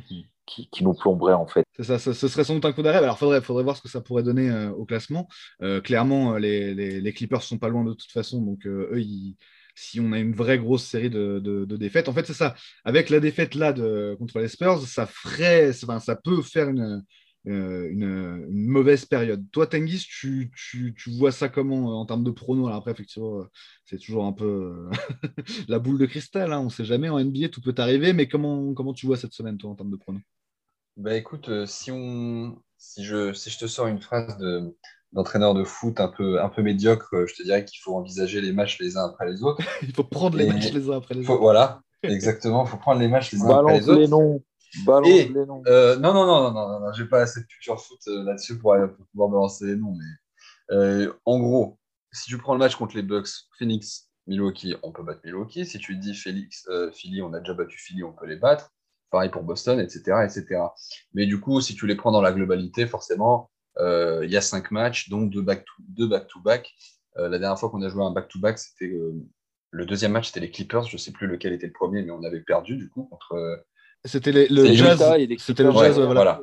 C'est ça. Donc on avait un peu cramé nos cartouches contre le premier de conf et on avait, quand on a perdu ce match contre les Clippers, on n'avait pas perdu parce qu'on avait moins bien joué, mais parce que simplement il y avait, il y avait un peu de fatigue en fin de match et forcément ils, voilà, ils, ils, ont su exploiter ça et puis ils ont resserré la défense, etc.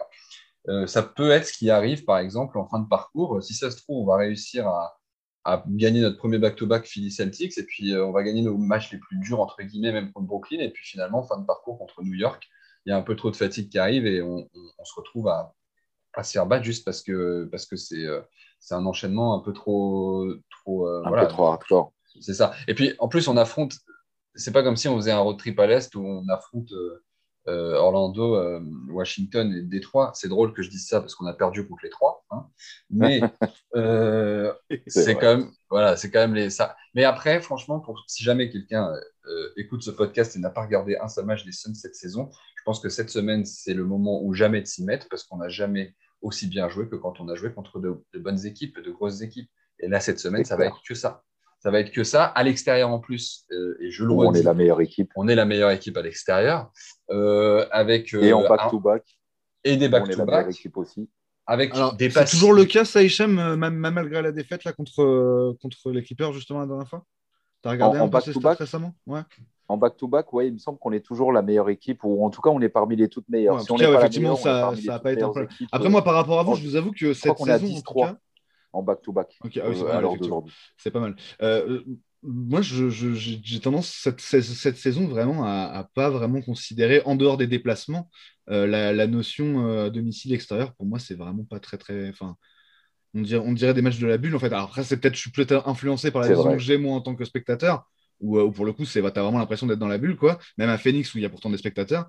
mais, mais c'est vrai que globalement, j'ai pas l'impression qu'il y a vraiment un, un, énorme, un énorme home advantage là cette saison Enfin, je sais pas, peut-être que, peut que je me trompe, hein, mais je, je suis pas sûr que ce soit vraiment si bah, significatif ça, le fait que soit bon à l'extérieur. Quoi.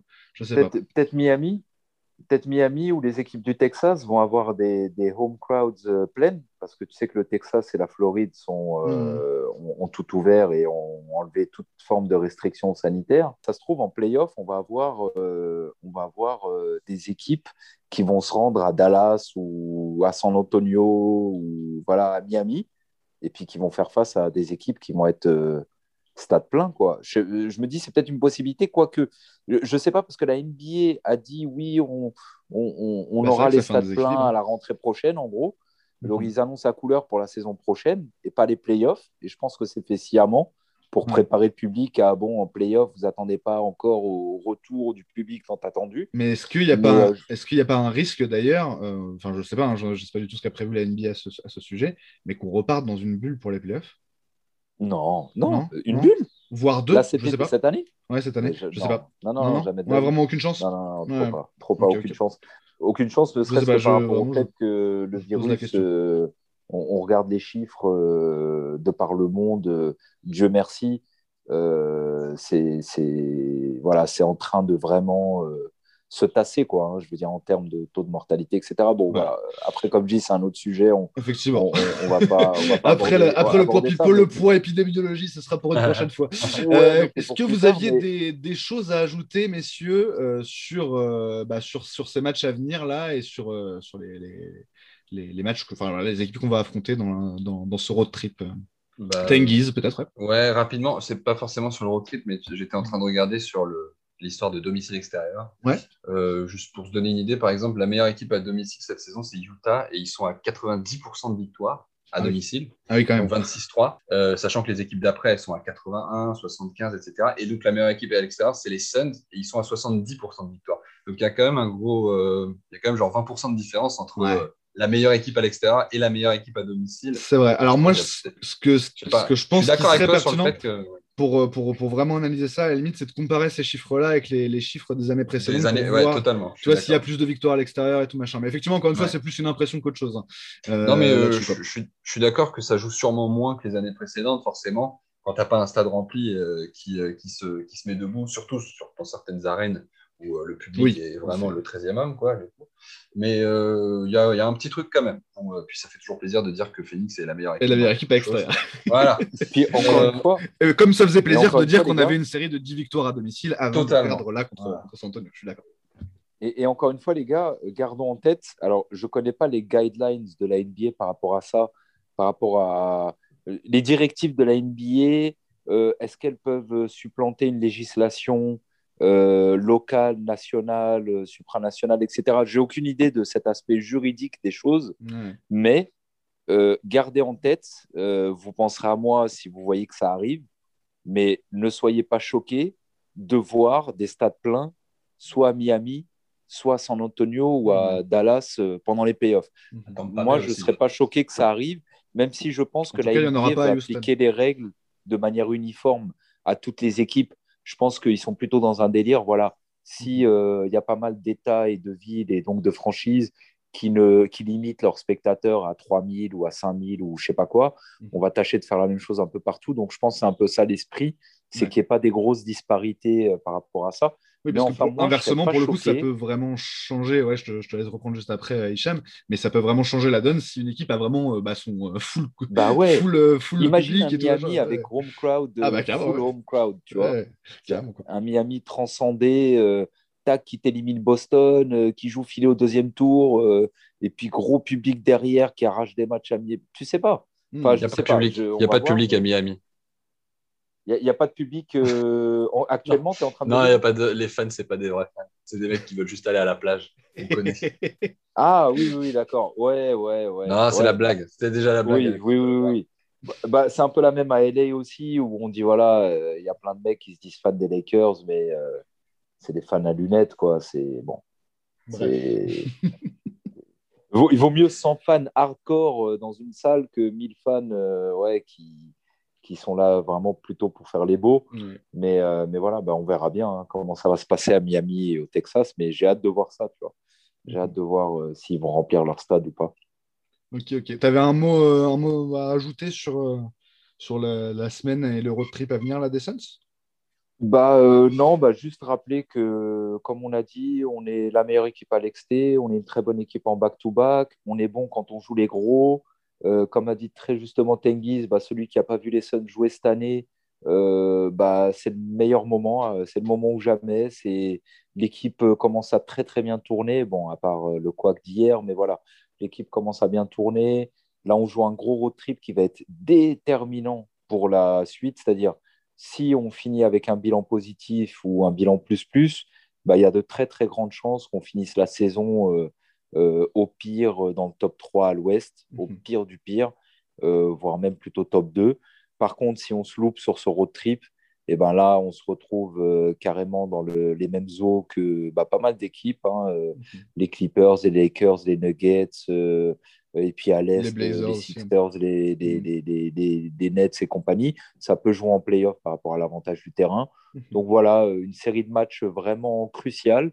Et j'espère qu'on va vraiment faire très bonne figure et je vais suivre ça avec une très, très, très grande attention. Et j'espère que Book va, euh, comme à son habitude, euh, faire des grosses prestats contre Philly, euh, contre. Milwaukee aussi, il est, il est pas mauvais en général. Boston, etc. clairement, clairement. Bah, effectivement, comme, tu, comme tu disais, comme Tengiz le disait, disait très justement au début de son intervention sur, sur ce point-là, c'est quand même bien de se dire qu'on va se coucher un peu moins tard en tant que fan des Suns cette semaine et qu'on va avoir des matchs un peu plus tôt dans la journée. donc, euh, dimanche prochain, un match, un match en, prime time. Euh, bah, écoutez, messieurs, merci beaucoup euh, pour, pour cette, cette émission. C'était vraiment passionnant. merci beaucoup, Tengiz, d'être venu parmi nous. Et merci, merci pour l'invite. C'était super cool, les gars. Eh Et, bah, au plaisir de te revoir une prochaine fois aussi, Tengiz. Bah, carrément. on se fait un live podcast pour le premier tour des playoffs si vous Faudra qu'on fasse, euh, faudra qu'on fasse quelque chose. Hein. Avec plaisir. De toute façon, voilà, ça fait tellement longtemps qu'on attend ça. Je pense qu'il y a beaucoup d'autres, d'autres fans des Suns qui sont, qui sont dans, mhm. cette, euh, dans cette espèce d'effervescence là, alors que ça approche et que voilà, ça, ça, se précise évidemment de plus en plus. Il y en a qui vont découvrir les Suns en playoff. Mhm. Euh, il y en a qui vont vraiment, pour le coup, concrètement, littéralement découvrir les Suns en playoff. comme je disais tout à l'heure, moi, le, depuis le moment où je regarde vraiment la NBA, j'ai jamais vu les Suns en playoff. Donc voilà. Ah, ouais, En ce qui me concerne, ça va être ça va être du plaisir. Quoi. Euh, bah, messieurs, euh, voilà. Ouais, bah, clairement, de toute façon, voilà, les playoffs, c'est de la magie. Euh, en tout cas, très bonne semaine à nos auditeurs. merci à vous d'avoir écouté ce podcast. Et puis, on se retrouve très bientôt dans un nouveau numéro de, de Hoop. La bise tout le monde. Ciao, ciao.